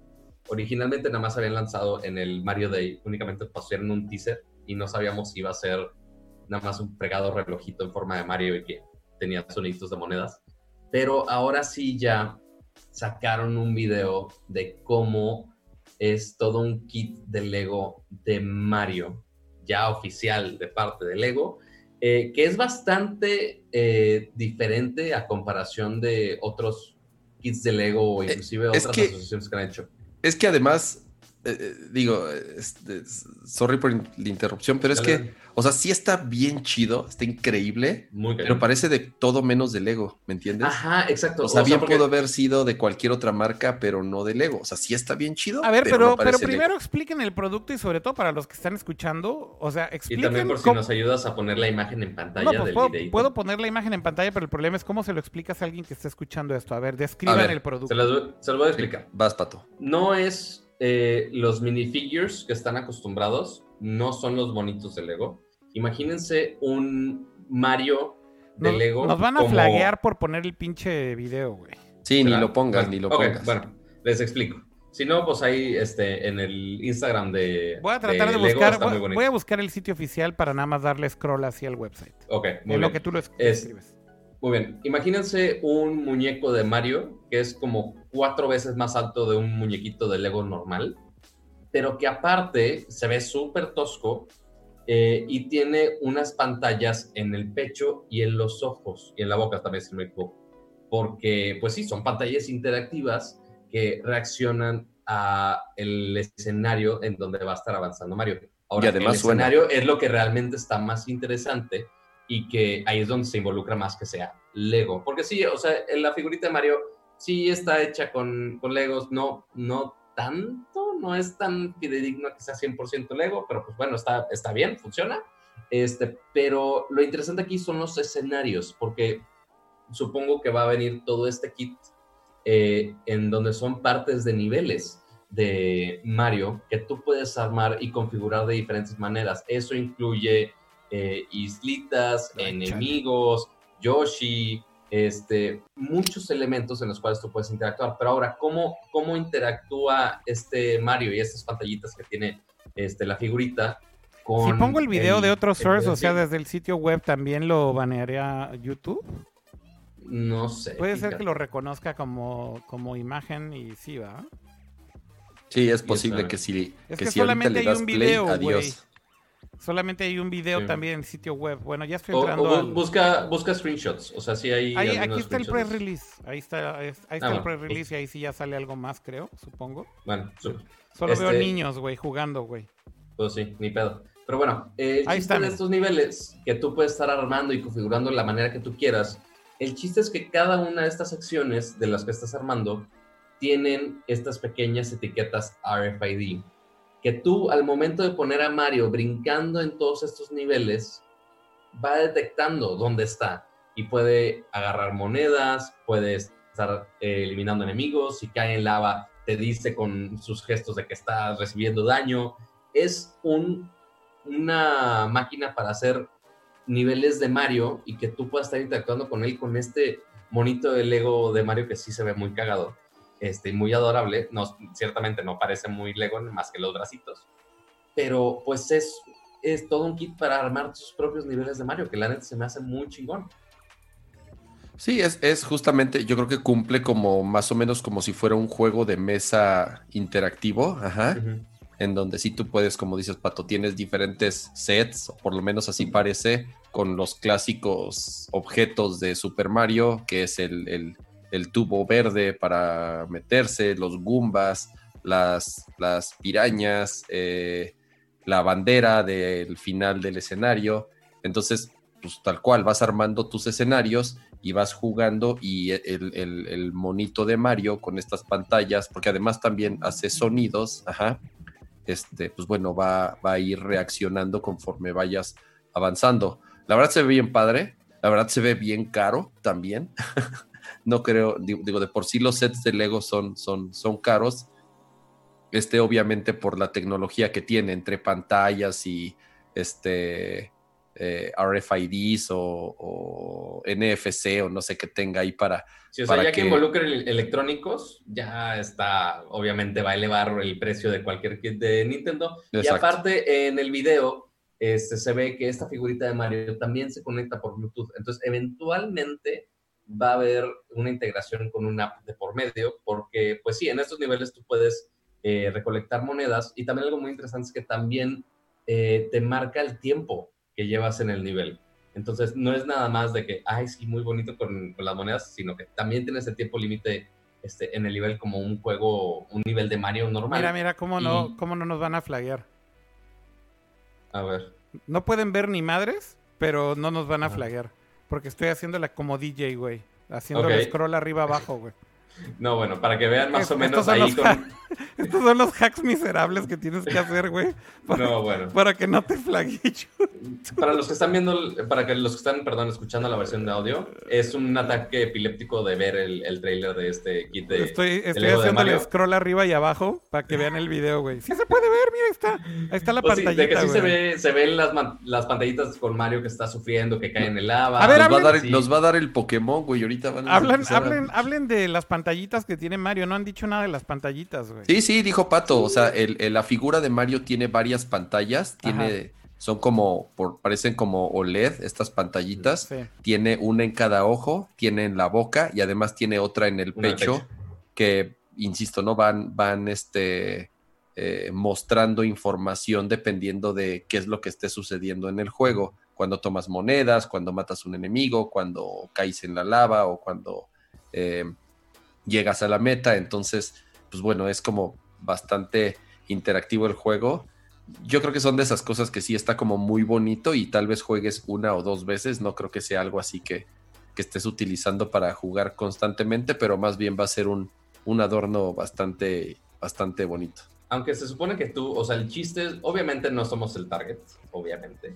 ¿Qué te Este, pasa, Pato? Somos el target número uno. O sea, yo creo Vamos que. a comprarlo, de- va- lo vas a comprar de adorno, no para jugar con él. Exactamente, por Claro, eso que esos, anuncios hijos- donde están los niños jugando, güey, los niños no saben ni quién No, chingados lo- es Mario. más bien es que lo que no entiendes, Pato, es que los niños, güey, no son los que lo compraron. Son los papás que son fans de esa madre. Yo sé, yo sé. Pero bueno, el, o sea, pensando en la idea de cómo está marketeado, aparte de nostálgico y para todo el mundo geek, que toda la gente adinerada geek que sí piensa gastar en ese kit, este, el chiste es que justo puedas estar armando tus propios niveles. ¿Cómo se va a asociar con el app interactiva que se conecte por Bluetooth? ¿Cuál va a ser la información que va a captar este Mario? Si al momento que tú armes el nivel, el nivel se guarda de alguna manera, este, se va a guardar esa configuración para ponerla en algún tipo de leaderboard. No sabemos exactamente, no, no dijeron mucho. Más que el video, ya, ya no hay, ¿Hay- mucho más. que ¿Hay fecha? ¿Dijeron fecha de cuándo sale? Eh, estoy Si viendo no el me equivoco, ¿es este año? y solamente Creo que es a finales de dice este año. Lego Super Mario will launch later this year. O sea, Later this year. no sabemos cuándo, pero... Está bien. ¿Cuándo later? este ¿Quién año, sabe? pues, Eh, solo para recordarles, mi cumpleaños es en diciembre. Si sale por diciembre, pues ya saben. Ahí para que sea mal. Bueno, pues ahí está. Ah, bueno. el, Lego, el, el Lego Super Mario que está bastante cool, eh, bastante sorpresivo de esta semana, sin lugar a dudas. Eh, Que también hubo un, otro anuncio sorpresivo de otra franquicia de videojuegos grande esta semana. a ver, ¿cuál? Que estoy hablando de. Uh, ya sé. ¿De qué vas a hablar? Ok. Que estamos hablando de COD, del Call of Duty nuevo, que es algo muy inusual porque vilmente el equipo de Call of Duty lanzaron un trailer. Dijimos, oigan, vamos a sacar otro juego Battle Royale que es completamente gratuito. Cualquiera lo puede bajar, está disponible para PC, para PlayStation 4, para Xbox One y cualquiera lo puede bajar sin tener que comprar el juego de ninguna versión, de ningún pase ni nada y cualquiera lo puede jugar. Correcto. Y aparte, este, se lanzaron este, a decir, ah, sale mañana. Es como de, ¿qué, güey? Y es multiplataforma. Y es multiplat, es cross-platform también. Entonces está muy cañón. Oigan, Entonces, quiero, quiero hacer un pequeño paréntesis. Por ahí en el chat Ujú. están insistiendo mucho que hay como 288 personas viendo en YouTube y, y hay solamente 85 likes. Así que vamos a hacer esta pequeña pausa para simplemente decirles, denle like al video si lo están viendo en YouTube en este momento, por favor. Ahí donde está el pulgarcito arriba, sí, ese, Ujú. ahí abajito Foto de del silencio video. hasta que le den like. Vayan y no denle hablamos, like. no hablamos de COD hasta que le den manita arriba. Smash, that button. Este. Y bueno, ya regresamos ahora sí a Call of Duty. ¿Ya lo jugaste, Pato, sí. por cierto?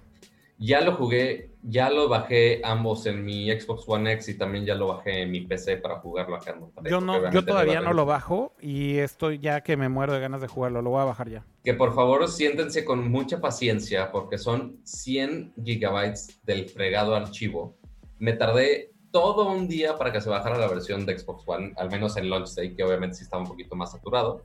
Este, pero al menos pues sí se baja todos los assets 4K, etcétera, porque igual estoy bajando la versión para Xbox One X, ¿no? Ujú. Eh, pero está bastante bien, ya lo jugué bastante rato, está muy bien. Son equipos por ahora, eh, en el lanzamiento es un, obviamente, Battle Royale. Son 150 personas en un mismo mapa, que es un mapa gigantesco, eh, con la misma dinámica de Call of Duty. Tú tienes tus dos armas, tú tienes tus perks, tú tienes tus este, armaduras. Este, y son equipos de tres personas, Ok. que también es algo raro que eligieron esquemas de tres personas, pero bueno, cada quien. Eh, al menos Por Apex. muy- por Apex posiblemente. Y esto es por, esto es por lanzamiento. Este, quién sabe si más adelante, y muy posiblemente más adelante van a agregar nuevos modos, sabios y por haber. Este, el, lo único que sí sentí, por ejemplo, a comparación de Fortnite, que obviamente todo el mundo va a hacer la comparación, eh, es un, bueno, no un poco, es bastante más lento la partida, porque uno, el mapa es gigantesco. El mapa es muy grande. Eso es lo que estaba viendo en Twitch en algunas Ajá. partidas que vi. Se ve que es demasiado grande. es demasiado grande y aparte metieron una dinámica este, que se me hizo muy interesante para que dures más en una sola partida. Entonces, por ejemplo, si estoy en mi equipo de tres y no sé, me matan por alguna razón, seguramente por noob, este, ya no, no es como que ya te mueres y ya se acabó, sino que te mandan a un lugar que ellos llaman el gulag y random te ponen con la, una persona que también se murió y pelean uno a uno Como en un deathmatch. y si, como un deathmatch así uno a uno, el que gane revive y el otro ya se, ya se muere por completo del juego. Entonces, constantemente estar, o sea, de los que se mueren constantemente, al menos la mitad está reviviendo constantemente. Eh, entonces, sí dura muchísimo la partida, o sea, ya no son partidas tan rápidas como serían, por ejemplo, Fortnite. Sí es de dedicarle bastante más tiempo, ambos de exploración, tienes misiones que puedes este, cambiar por dinero en el juego para comprar armas, comprar ítems, este, comprar inclusive un, si por ejemplo algún compañero tuyo perdió en el Gulag, que puedas comprar el que pueda volver al juego. Eh, está muy cabrón. Es- está muy bien para ser un juego de un solo día. Están diciendo en el chat. ¿Gulag? ¿Qué es esto? La, U la, la URSS, güey. La URSS, la Unión Soviética, güey. Sí, ya está muy cabrón. Básicamente. Sí, o sea, te lo ponen así como si fuera así el, la, la prisión más culera del universo, porque ahí te pelees a muerte. Ya. Sí, sí está muy cagado el concepto. Este, y ahora, ¿cuál es el catch? ¿Por qué lo lanzaron así? O sea, uno, que lo hayan sacado de un día al otro, Sí. la neta, respect, está cabrón. Este, Bueno, obviamente al- ya van trabajando en él muchísimo tiempo, seguro, ¿no? Seguramente. O sea, desde que lo sacaron en Black Ops 4, no me acuerdo cómo se llamaba el modo de, de cómo se llama, de Battle Royale en Black Ops 4, pero ahora ya lo hicieron bien y de de veras. Eh, y ahora, el único catch que hay ahí es que, pues, ok, puedes comprar Blackout se llamaba. Blackout se llama. Este, obviamente puedes comprar tu Battle Pass, muy similar a como lo verías en Fortnite, como lo verías en Apex y como básicamente todos los Battle Royale. Este, que sí te dan más ítems, más personalización, te desbloquean un par de armas. Tampoco es así pay to win, pero pues ya es la experiencia de cada quien, pero lo puedes jugar perfectamente gratis sin tener que bajar este Modern Warfare o cualquier otro juego de Call of Duty. Este, y para hacer un juego gratis, no está nada, nada mal. Está bien bueno. Yo la verdad lo, lo descargué el día que salió y este le di luego, luego con, con mis cuates con los que juego en línea, que por cierto, uno de ellos ahí está en el chat, Lechu, saludos. este está bien bueno. La verdad sí eh, integraron ciertas mecánicas bastante interesantes que sí lo distinguen un poco de los demás Battle Royale, eh, hablando particularmente de Apex, obviamente, de Fortnite y de PUBG, que son, digamos, los, los otros tres más jugados. Este tiene, como decía Pato, mecánicas interesantes eh, en donde vas juntando dinero y entonces hay ciertas estaciones donde tú puedes llegar a comprar, eh, no armas como tal, sino ciertos upgrades para la partida como radares o ataques aéreos o incluso si alguno de tus compañeros, como dice Pato, murió, ahí mismo puedes eh, pagar para revivirlo. Em, Creo yo que el mapa es muy grande, como dicen. Lo que pasa es que lo que dicen es que se inició con 150 jugadores, pero realmente el mapa está hecho para 200. O sea, en algún momento van a subir el límite a 200 jugadores. Ah, eso hace sentido. Exactamente, o sea, la- salieron con 150, yo creo que por temas de... Entonces por eso se siente medio vacío y medio, medio, la- medio grande ahorita. Sí, está, es, es muy grande el mapa, ¿no? Entonces, eh, justamente lo, lo van a subir, la intención es que lo suban a, 100, a 200 jugadores y además que ya se Pregunta pueda por jugar- ahí Furthur Pedro que de qué juego estamos hablando, cómo se llama y para qué plataforma. Call of Duty Warzone y es para. PC y para consolas, ¿no? PlayStation 4 y PlayStation y PlayStation Xbox. 4 y Xbox, así es, es y es gratuito. cross y es cross platform, ¿no? Puedes jugar Además es cross-platform, con entonces cualquier consola contra todos y es gratuito.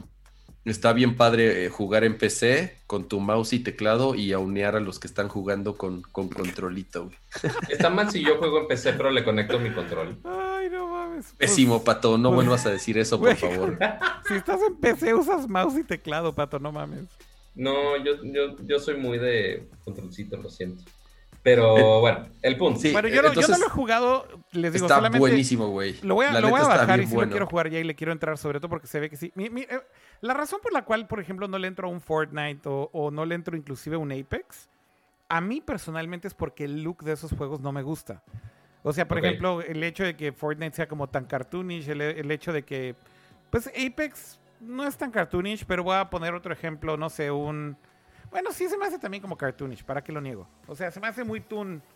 Y a mí algo que, que me gusta un chingo, por ejemplo, de los FPS que juego, yo juego, sí juego Call of Duty, juego este Battlefield, me gusta más como el pedo realista. Y de hecho no me gustan, por ejemplo, tampoco los Battlefield que hicieron, digo, los, los Call of Duty que hicieron como futuristas, los odio, güey. Ya, ok. Porque justamente se van por un pinche camino ahí raro, güey. de- Future Warfare. Exacto, güey, es como- con láseres y robots. No, güey. y- y- Y en el espacio con Zero Gravity y esas pendejadas, güey, arruinaron pinche Call of Duty.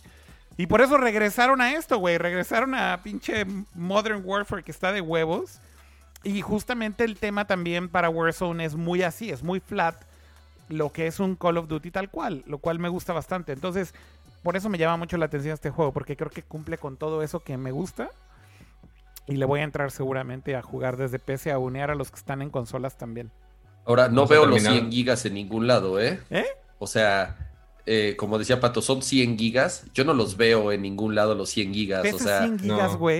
Esas 100 100 gigas. No güey. o sea, para hacer un mapa y dos modos de juego, ¿no? Entonces, Es este, demasiado, güey. Es que Sí, creo sí. que lo que es que está curioso porque lo integraron de una manera ahí rara y bizarra con Modern Warfare. Este, que el juego, pues sí, ya había salido hace unos meses. Este, y lo integraron ahí, más como, como si fuera Blackout en Black Ops 4. Este, lo hicieron, pero con Modern Warfare. Eh, entonces, tú lo al inicio, cuando estaba bajando en Xbox, me decía, ah, oye, estás bajando Modern Warfare, pero yo, yo de, ah, chingar. Entonces, estoy bajando todo el juego sin pagarlo. ¿Cómo está el asunto?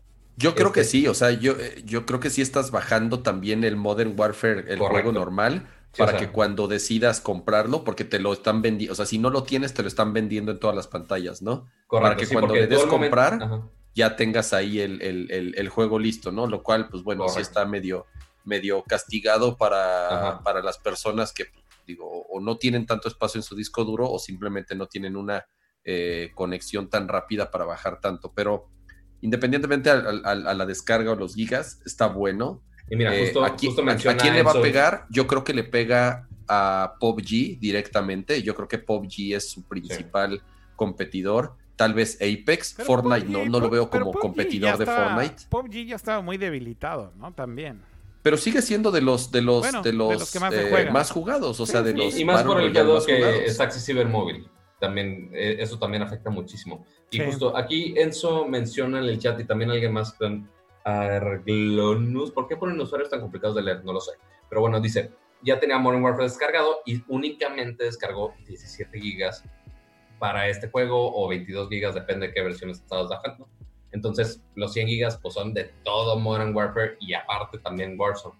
Entonces, ahí sí estás, eh, este, te están cobrando un horde ahí del, del almacenamiento de tu consola para poder tener este, este juego, este modo gratuito, ¿no? Exacto. Pero bueno, bájenlo, vale la pena. Eh, está bueno, pues ahora sí que es gratis y ahora si quieren eh, comprar, obviamente te venden skins, te venden este, eh, te venden Que no es y cosas para tus armas, te venden el Season Pass, pero bueno, no, no es necesario nada de esto para, para disfrutar el juego, ¿no? Pero La única, pero la jueguen, única vale la desventaja que puede haber entre los que sí tienen el juego comprado tipo, bueno, me refiero al Modern Warfare, es que eh, involucra mucho los loadouts, que son este, tú, las combinaciones de armas que tú ya tienes personalizadas. Eh, esos se importan del modo multijugador de Modern Warfare. Sí, si tú ya habías leveleado, digamos, tus armas y ya tenías los attachments eh, Ya todos desbloqueados, vas a poder aprovechar eso, pero no es que en este no se pueda hacer. O sea, si, si empiezas a jugar, también vas a ir desbloqueando eh, justamente los attachments y vas a ir subiendo de, de nivel las armas. O ¿no? sea, si le echas muchas ganitas, se puede. Exactamente. Pero bien. Oye, Lalo, ¿a Este, dónde mandaste ese meme que estás diciendo? Porque no lo encuentro. A Es que ver. está diciendo que hizo un meme por ahí y no sé si lo mandó a arroba Nerdcore Podcast. Ah, nada Ah, más que puso sí, el hashtag Nerdcore Live. No, sí no está yo. Es que me puso eh, eh, a mí a Patosuelos en modo. No, pero a mí también me tagueó y no me sale, güey. ¿Por qué? Yo aquí lo veo. No, Hace un minuto. Lo tienes bloqueado seguro, ¿eh? no, no tengo bloqueado. A ver. Eh, déjatelo paso. Los tuiteé, dice. Pues sí, dice Ahí ahí. está. que los Sí, tuiteé, ya lo vi. pero- ¿Sabes qué? Le agregué unos Qué filtros envidiosos con mi adicionales. iluminación, caray. Le agregué, debo decir, le agregué unos filtros adicionales a Twitter y hay como replies que no me llegan. Ah, ok. O sea, es, es- es un hecho que hay replies que no me están llegando. Podría Pero no, no sé qué le moví hace poco. Me llegan demasiados replies que como que me valían madre. Entonces le agregué un filtro adicional y creo que por eso hay replies que simplemente no, no puedo ver. Este, déjenme, déjenme ponerle aquí copia a esto y Está abrirlo en el copiando el tweet, navegador. Ténganle paciencia. Solo para un meme. Ahí está ya. Listo, ahorita lo pongo. Bueno, Pregun- pero te he Pregunta recomendado. que, si estoy pregunta que si estoy transmitiendo desde el Gulag. Este, pues, no, o sea, yo sé que Monterrey sí es un ranchito, este, pero no a ese punto. Se me hizo la mejor opción de iluminación. O sea, por más que podría prender la luz desde el changarro, la neta se ve bastante me y la luz calidad. Se ve, se ve mejor el- se ve mejor así a oscuras, güey, así como te Ajá, modo- Sí, si no, parece, si no parece que estás en la oficina de gobierno. Ándale, exacto, gracias. Este, por, por eso me salí de mi casa, amiguitos, para tener un mejor set de iluminación. Este, pero, pues bueno, e- esa es mi situación temporal porque estoy acá para un viaje, lo siento. Dice- Está bueno. dice- Siguiente tema de videojuegos. Bueno, sí, vamos a hablar algo rápido de videojuegos que también salió esta semana, que es que... ¿Cuál de todos, Cama? A ver, aquí yo tengo bookmarkeados también algunos, ¿eh? No se crean. Eh, A ver, comentar, yo- comentar algo rápido. Ya se eh, confirmó, porque obviamente también estaba en rumor, que Horizon Zero Dawn va a salir para PC. Incluso, Ah, eso está bueno, sí, sí, porque causó incluso ya tiene, ya tiene en Steam su página. Ajá, Correcto. todavía no hay una fecha precisa, pero bueno, ya está en Steam eh, la página de Horizon Zero Dawn. Y este, digamos, es el primero, ajá, de al parecer varios juegos que podrían salir que eran en su momento exclusivos para PlayStation 4. Pero bueno, ya eh, no sé, ¿qué tiene que salió dos años, creo, Horizon Zero Dawn. Eh, va a salir para, para PC y pues bueno, justamente es, es un movimiento interesante. Yo, eh, porque Sony tal cual, sus, sus licencias exclusivas como tal, nunca las habían sacado que yo recuerde en, en alguna otra plataforma. Pero bueno, aquí, lo cagado es cómo, cómo reaccionó la Lo gente. cagado, güey, no mames, lo absurdo, güey. Bueno, lo cagado, lo absurdo, güey.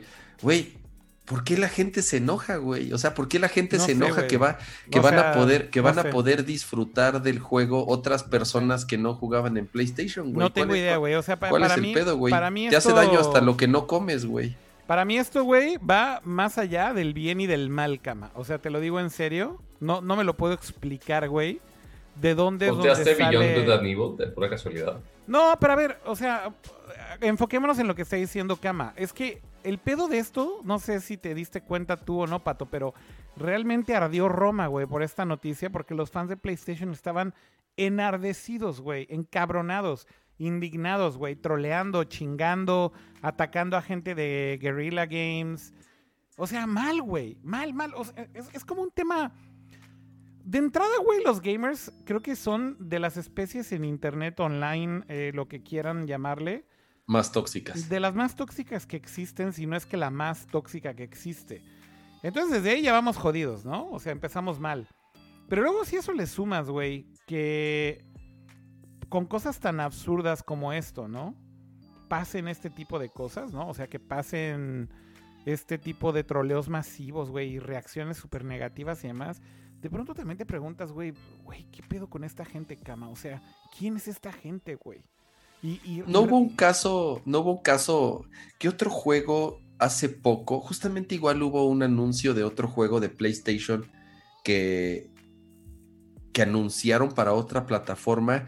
Y entonces hubo, llegó un güey a, a un evento de Sony y aventó su PlayStation 4 al piso y lo empezó a agarrar a madrazos y a decir, güey, malditos miserables, güey. Ya sabes, o sea, ¿qué pedo con esta gente, güey? Mira, eh, quiero dar un poco de contexto tal vez de esta noticia porque creo que es importante mencionar el, el por qué o qué hay detrás y tengo una teoría de que por qué está pasando esto con juegos first party de, de- sobre todo de PlayStation. Y bueno, ahora lo estamos viendo también con Xbox que lo están haciendo. Em, de entrada Xbox ya anunció que todos sus juegos exclusivos first party van a estar disponibles todos, güey, absolutamente todos en PC Day One. Y eso lo dijeron desde que empezaron a dar más información del Xbox One Series, de- del Xbox eh, Series X, ¿no? Y ahora Sony, güey, estamos viendo que está haciendo exactamente lo mismo, curiosamente. Y empezaron con, no sé por qué Siri me está hablando, empezaron con eh, Dead Rising, que es un juego hasta, hasta ese momento era exclusivo de PlayStation. Eh, y ahora lo están haciendo con Horizon Zero Dawn. Y la razón es muy sencilla, Kama y Pato y audiencia de Nerdcore, y esta es mi teoría. No, no, pero a ver, espérate, Dead Rising es el de los zombies, ese era de Xbox, ¿no? No, este, Death Stranding, Sí, Dead Rising es- Death Stranding. Sí, ajá. Ah, sí. Death Stranding. Quise decir Death Stranding, ¿no? Death Rising. Eh, Death Stranding, todo el mundo creía que también era solo exclusivo de PlayStation. Y sí, sigue, sigue, sigue siendo una exclusiva de PlayStation hasta ahora, pero ya está confirmado para PC. Eh, de hecho, se confirmó para PC a finales de la semana pasada, el fin de semana, y creo que por eso no habíamos tocado el tema. Va a tener un photo mode que hicieron especial para el modo de PC. Pero bueno, no nos desviemos del tema. ¿Por qué está pasando esto? Creo que tiene que ver con un tema financiero y de los presupuestos de los juegos. Es decir, eh, creo que Sony y, Microsoft se están dando cuenta que al final, al final del día, cuando le metes tanto dinero a un juego para una consola y lo haces exclusivo de una consola, lo que está haciendo es limitar la distribución de este juego. Claro, jamás dejarían que un juego exclusivo, exclusivo, como un Horizon, que es un estudio que pertenece a Sony, sacara ese juego en Xbox. Porque entonces ahí sí creo que como, como los gringos dicen, es como defeats the point. Es como va en contra de la lógica de que sea exclusivo, ¿no? Sí, es que esa es la diferencia. Este Ajá. sí es un estudio de Sony. Exacto. Tal cual. Exacto. Ahora, güey, seamos sinceros, güey. La neta, Kojima Productions es como si fuera un estudio de Sony, güey, porque, Sí, no han, po- po- porque no han hecho nada más, güey. O sea, lo único llevan un juego, ajá. llevan un juego y el único juego que han sacado es exclusivo de PlayStation. O sea, es exactamente lo mismo, Kama. Y después resultó que no va a ser totalmente exclusivo de PlayStation. De acuerdo, pero también, por ejemplo, ahí hay rumores de que los van a terminar comprando y se van a convertir en un estudio first party. Y, y con esto lo que quiero decir es, es tanto el dinero que le tienen que meter a estos juegos, güey, que se están dando cuenta que por supuesto que sacarlo en PC es una forma de recuperar costos y hacer que ganen un poco más de dinero o por lo menos puedan seguir fondeando este tipo de desarrollos exclusivos para sus consolas, güey. Pero también hay un tema tecnológico, güey, que es muy importante mencionar. Antes de este tiempo, este, básicamente no, no era posible hacer esto de una manera sencilla entre PlayStation 3 o un Xbox más viejo y PC, porque eran arquitecturas distintas. Entonces Y eran- ya actualmente ya son muy parecidas a una PC. Básicamente son PCs, güey. O sea, básicamente el- el- desde el PlayStation 4 y el Xbox One, básicamente lo que tienes ahí es, es una PC eh, sí optimizada y con chipsets, digamos que pulidos para que sean una experiencia de consola, sí, de acuerdo. Pero es una pinche vil PC lo que tienes ahí. Y el Play 5 y el nuevo Xbox van a ser también unas pinches viles PCs en una caja bonita. Entonces, obviamente, cuando ves la razón financiera y ves la parte técnica y dices, güey, tengo un código de un juego que puede correr en PCs y el mercado de PCs está creciendo brutalmente eh, porque se están abaratando las tarjetas de video, porque la gente se compra PCs para hacer streaming y de ahí brincan a hacer más gaming y demás.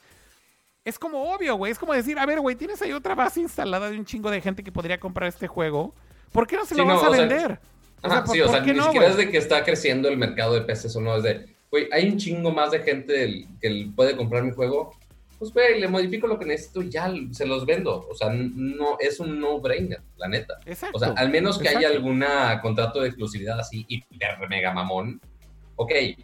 Pero fuera de ahí es de, güey, pues obviamente quiero vender más juegos, entonces los voy a distribuir a la mayor cantidad de gente que pueda. Sí, Ahora, yo- la, difere- la diferencia con, con- con Xbox es que Xbox es el mismo día salen tanto para Xbox como para PC. Aquí Ah. ni siquiera, güey. Aquí están saliendo los juegos Con un desfase. año después o dos años después en el caso Claro. de Horizon Zero Dawn. Que, que si Entonces, eres un fan de esos ardidos chaquetos de Sony, güey, que fue a patear su consola y demás, este, como que te están diciendo, oye, güey, pues ya lo tuviste exclusivo un año, güey, o sea, ya qué más da, ¿no?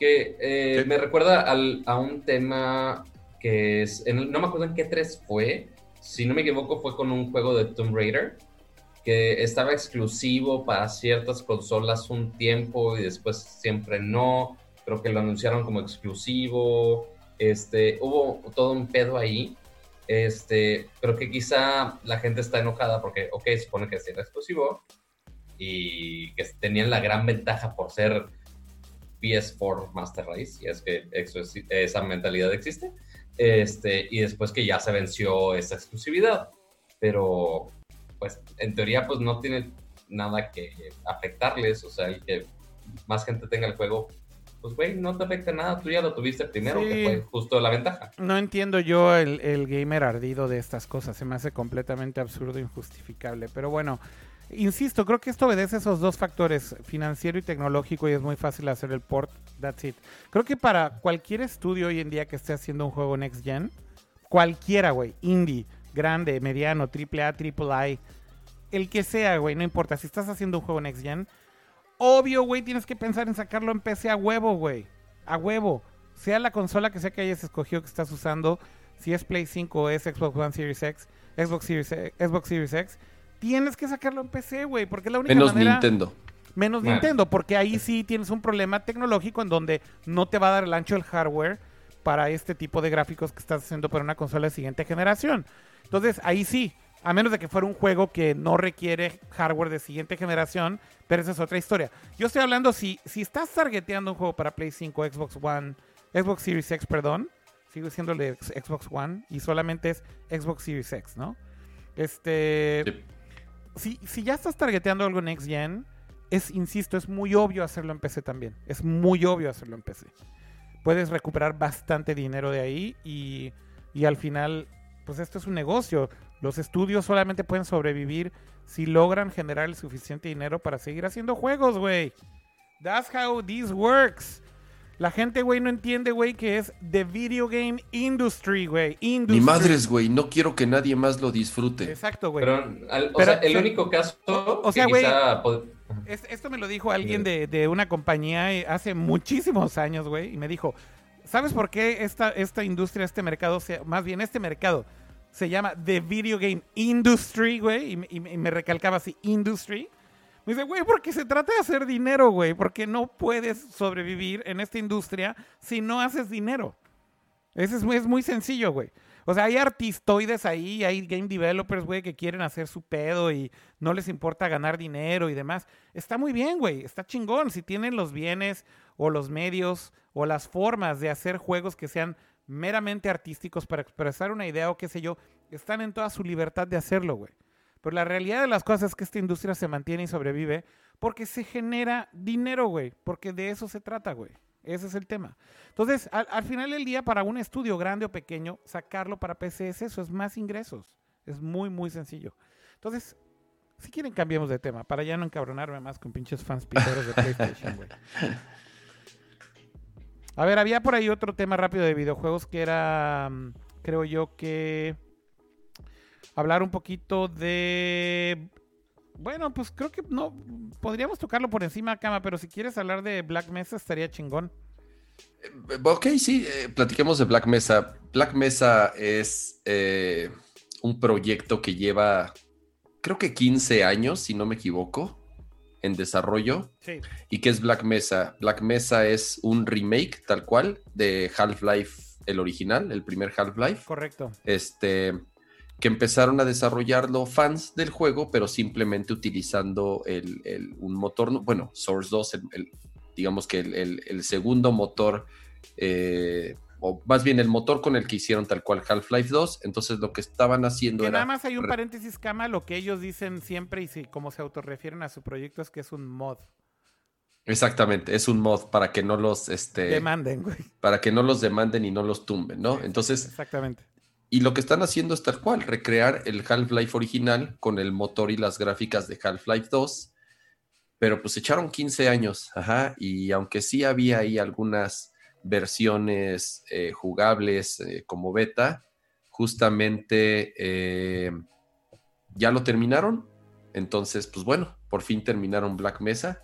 Entonces, Justo tiempo antes de Alex. Exactamente, ahorita que, que justamente va a salir Alex. Eh, pero bueno, sinceramente yo no lo he descargado, pero he leído algunas eh, reseñas y algunas opiniones del juego y dicen que está muy bien hecho, o sea que tal cual no solamente es una recreación de Half-Life 1, sino que realmente le agregaron ciertas cositas y mejoraron algunas cosas eh, adicionales. Y pues bueno, nada más era como mencionar que por fin ya, ya salió Black Mesa. y cuesta 200 pesitos. Así que si son fans de Half-Life o si no lo han jugado y quieren jugarlo, este, quizá Black Mesa sea una excelente opción para empezar. Sí, sí, lo pueden hacer por, por una módica cantidad. Oigan, eh, antes de terminar, porque creo que ya tenemos que ir cerrando el show del día de hoy, ¿no? Este, me da la impresión. Oigan, ¿ese Dark Pastel está spameando? ¿Es un bot o, o es mi imaginación? Es que está poniendo mensajes bien random, pero bueno, si no, no, no, no, no le pongamos mucha atención. Ok. Pero este, antes de terminar, yo quería hablar muy rápido de estos audífonos que la vez pasada me quedé con el compromiso de que el episodio de hoy los iba les iba a dar una reseña ya de unas varias semanas que los llevo usando y son estos.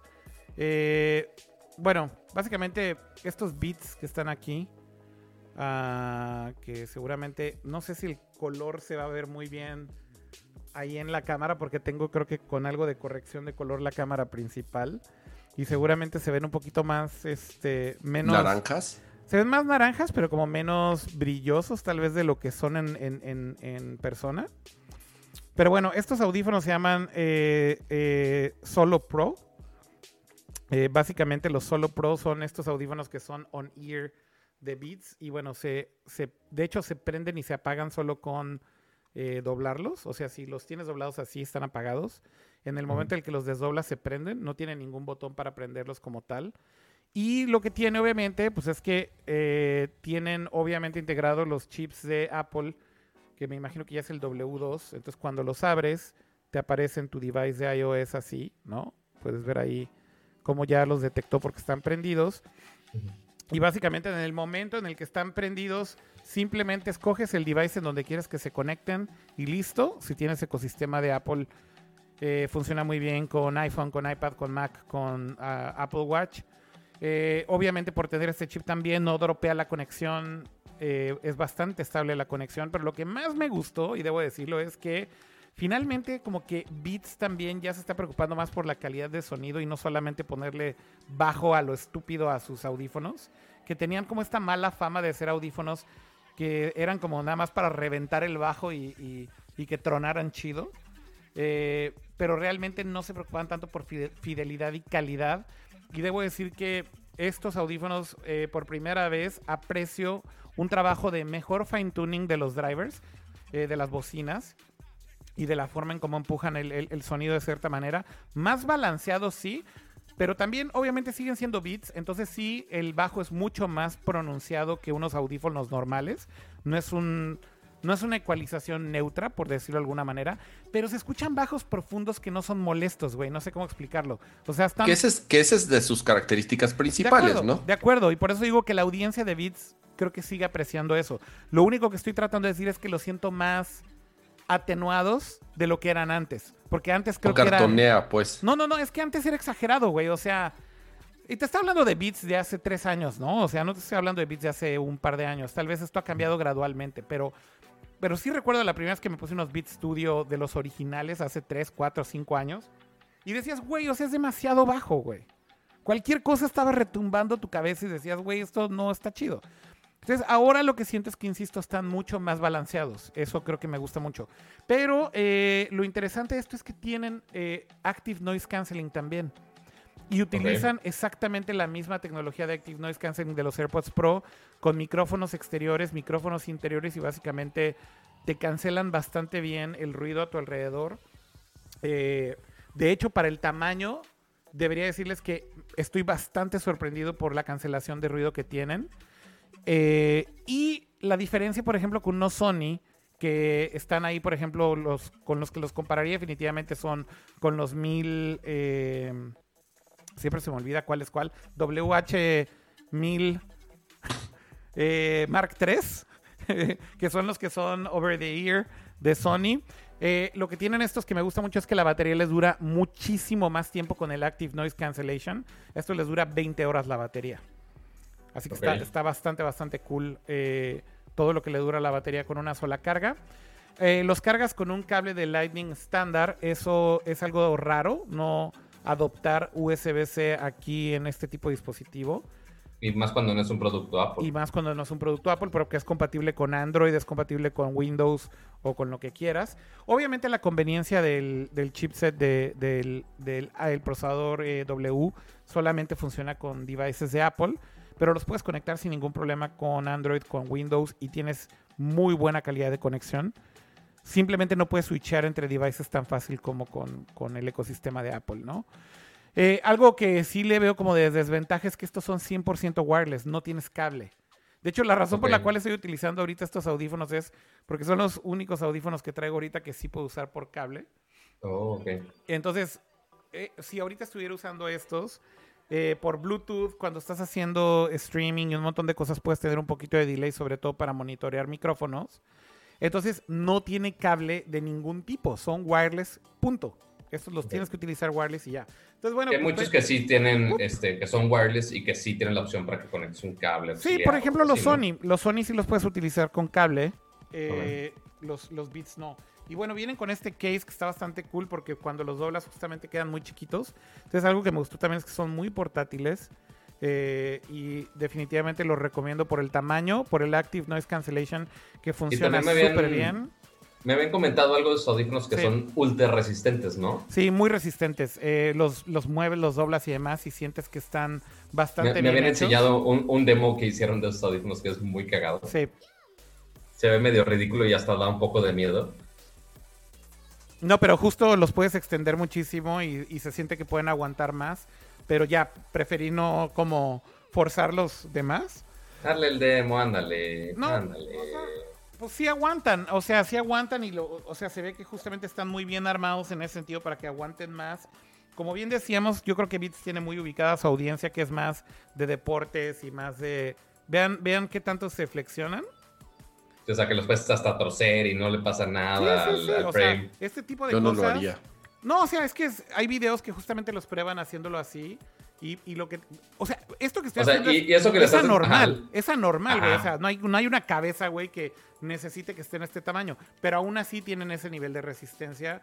Y está bastante interesante si quieres unos audífonos que aguanten mucho más, ¿no? Eh, solamente tienen un botón y es para volverlos a sincronizar. Eh, y lo que sí tienes es que de un lado, que es del lado izquierdo, el lado izquierdo de los audífonos, toda esta cosa, toda la B, son controles. Entonces es un control remoto. Puedes pausar y, y, y, ah, prender la música dándole en el centro. Y luego tienes hacia los lados y hacia arriba y hacia abajo volumen y tracks. Entonces puedes controlar básicamente todo desde ahí. Siri, Siri es por voz. Siri es por voz. Soportan también Hey Siri eh, por default. Entonces ya aquí ya prendió mi iPad, pero eh, también escuchan Hey Siri cuando estás escuchando tu música o algo así. Entonces puedes hacer comandos por voz. Y la verdad es que están bastante bien, insisto. El, sobre todo el noise cancellation funciona muy bien. Y, y la interfaz, de hecho, es exactamente igual que con los AirPods Pro. O sea, mantienes aplastado tu dedo en el volumen y te sale abajo el transparency mode, el modo normal y el modo de active noise cancellation. Así que esas son las ventajas que tienes del lado. De, del lado de iOS. Cuestan, eh, el, el, fíjate que el precio en pesos no me lo sé, pero son unos audífonos de 250 dólares. Pero voy a buscar ahorita el precio rápido en pesos, nada más para darles como la información. O sea, cuestan lo mismo que los AirPods Pro. Correcto. Y, y, básicamente te están dando la opción de pues que tengas unos audífonos este, de casco, ¿no? Están en 5.599. Ah, ahí está. ¿Cuánto cuestan? Cuestan lo mismo. Cuestan lo mismo, ¿no? Es el mismo precio. Es lo que te iba a decir. Estoy seguro que es el mismo precio en pesos. Entonces, bueno, ahí tienen una alternativa. Si a final de cuentas no quieren unos eh, earphones eh, in-ear que van como adentro del oído como los AirPods Pro, tienen esta alternativa. Y la verdad es que estoy bastante contento con los audífonos y me han gustado muchísimo. Eh, los uso como para cierto tipo de actividades, eso es lo que debería de decir correctamente. Los tengo conectados con el Oculus eh, Quest Oh, por Bluetooth y la verdad es que bien. funcionan muy bien. Muy, muy bien. Así que bueno, esa es la recomendación de la semana de hardware y yo creo que con eso podemos ir cerrando ahora sí el episodio. Avisos parroquiales que tengamos por ahí, Cama, Pato. Avisos parroquiales que uno, antes de que prosigan con su vida, si siguen viendo slash escuchando esto, dejen su bonito like, se hace en YouTube, en Spotify, dejen su reseña en Apple Podcast, eh, que siempre su apoyo es bastante útil y nos ayuda también en el ranking, también para que, nos, para que Apple nos vea bonito. Este, y cualquier tema que vaya saliendo durante la semana, si ustedes lo ven, si lo titamos nosotros, quieren que nosotros hablemos de él en el próximo episodio de Network Podcast, obviamente este, háganoslo saber por medio de Twitter, por cualquier lado, mándenoslo para nosotros tenerlo en el radar y platicar de todas esas notas con ustedes. Este, y pues también, eh, también para avisarles que Nerdcore Clips también eh, está por ahí, ya es algo, ya existe en el mundo, que es el otro canal que tenemos de Nerdcore, que si ya tenemos un Vanity URL, entonces yo creo que Akira me puede hacer un bonito favor de escribir esto en el chat para los que no se han suscrito este, al canal, que ahí vilmente le piquen al link, que es youtube.com diagonal Nerdcore no tiene no, no tiene complicación. Y ahí, don, ahí es donde vamos a estar subiendo este, todas estas secciones, estos capítulos este, de este podcast para que no se tengan que echar las casi que fueron dos horas y cacho de ese stream. Este, pero si quieren escuchar o ver de algún tema específico o buscar algo que discutimos en alguna parte del show, que puedan encontrarlo aquí directamente en este canal donde vamos a estar subiendo todas las secciones del podcast en video para que ustedes lo disfruten y obviamente en sus servicios de podcast por audio. Acabo de ponerlo algunos- en el chat y de hecho les diría que se recomiende, que se suscriban en este momento. Denle clic allá al link de YouTube, es como decía Pato, youtube.com diagonal Nerdcore Clips. La idea de esto es que vamos a poner los highlights del podcast en video, por secciones, por tema. Ya hay, hay algunos videos, de hecho, que pueden encontrar de la semana pasada. Eh, así que suscríbanse. Si están viendo el show y en algún momento quieren so- solamente ver algún clip, lo pueden ver directamente ahí. Así que ayúdenos suscribiéndose también por allá. Muy bien. Este, y pues fuera de ahí, eh, también están los capítulos disponibles en las, en las diferentes plataformas de podcasting de audio, eh, como en Apple Podcast, si no me equivoco, en Spotify no, en Google Podcast no, pero en las, principal, en las otras principales también están disponibles para que lo puedan Lo de los, Este, lo de los chapters, ¿no? Exactamente, que puedan ir por los chapters este, más fácilmente y puedan encontrar el tema de su interés lo más fácil posible. Pero recuerden, y pongan su recordatorio, se hace con, sí, con la tía Siri, no, bueno, no con, no con la tía Siri, sino con su Siri, con su asistente Google, con el asistente que quieran, que les recuerde cada jueves a las 9.30, 10 de la noche, que estén checando este, nuestras cuentas en Twitter para que sepan cuándo es la siguiente transmisión de Nerdcore Podcast y que nos acompañen aquí con el chisme tecnológico cada semana en vivo. Así es. Ah, eh, pues bueno, gracias por el aviso parroquial, Pato, y gracias también a ti. ¿Y tú, Cama, tienes algún aviso parroquial adicional o no? No, nada más, este, cuídense, tomen sus precauciones. Sí, esa es una buena recomendación. Eh, sin, obviamente, acudir al pánico, pero bueno, mm, lo, lo básico que nos, que, que nos han estado haciendo en cuanto a recomendaciones, los expertos en el tema, eh, los que van a ir a eventos masivos, pues ni modo, tengan cuidado, ya que no se van a cancelar, pero este, eso es todo. Cuídense y tomen sus precauciones y gracias por escucharnos, los que estuvieron en vivo y los que nos descargan. Como dice Pato, no olviden calificarnos y, y recomendarnos, eso nos, nos ayuda muchísimo y nos vemos y escuchamos la próxima semana. Correcto, pues sí, así es. Eh, gracias a todos los que están en el chat. Saludos a todos. Eh, como siempre, les agradecemos muchísimo que estén conectados hasta el final del show. Gracias por suscribirse también ahí al nuevo canal de Nerdcore Clips. Si ya lo hicieron, se los agradecemos muchísimo. Y bueno, ya lo que dijo Kama, creo que eso es lo más importante. Cuídense en estos días, no se expongan si no tienen por qué, no lo hagan, no se esperen a que el gobierno se los prohíba o a que les cancelen eventos. Creo que simplemente también tomando acciones personales es suficiente para cuidarnos. Así que háganlo de esa forma. Yo un aviso parroquial adicional que quería hacer es eh, meter el comercial y el gol de mi blog, que también ya empecé a sacar desde esta semana.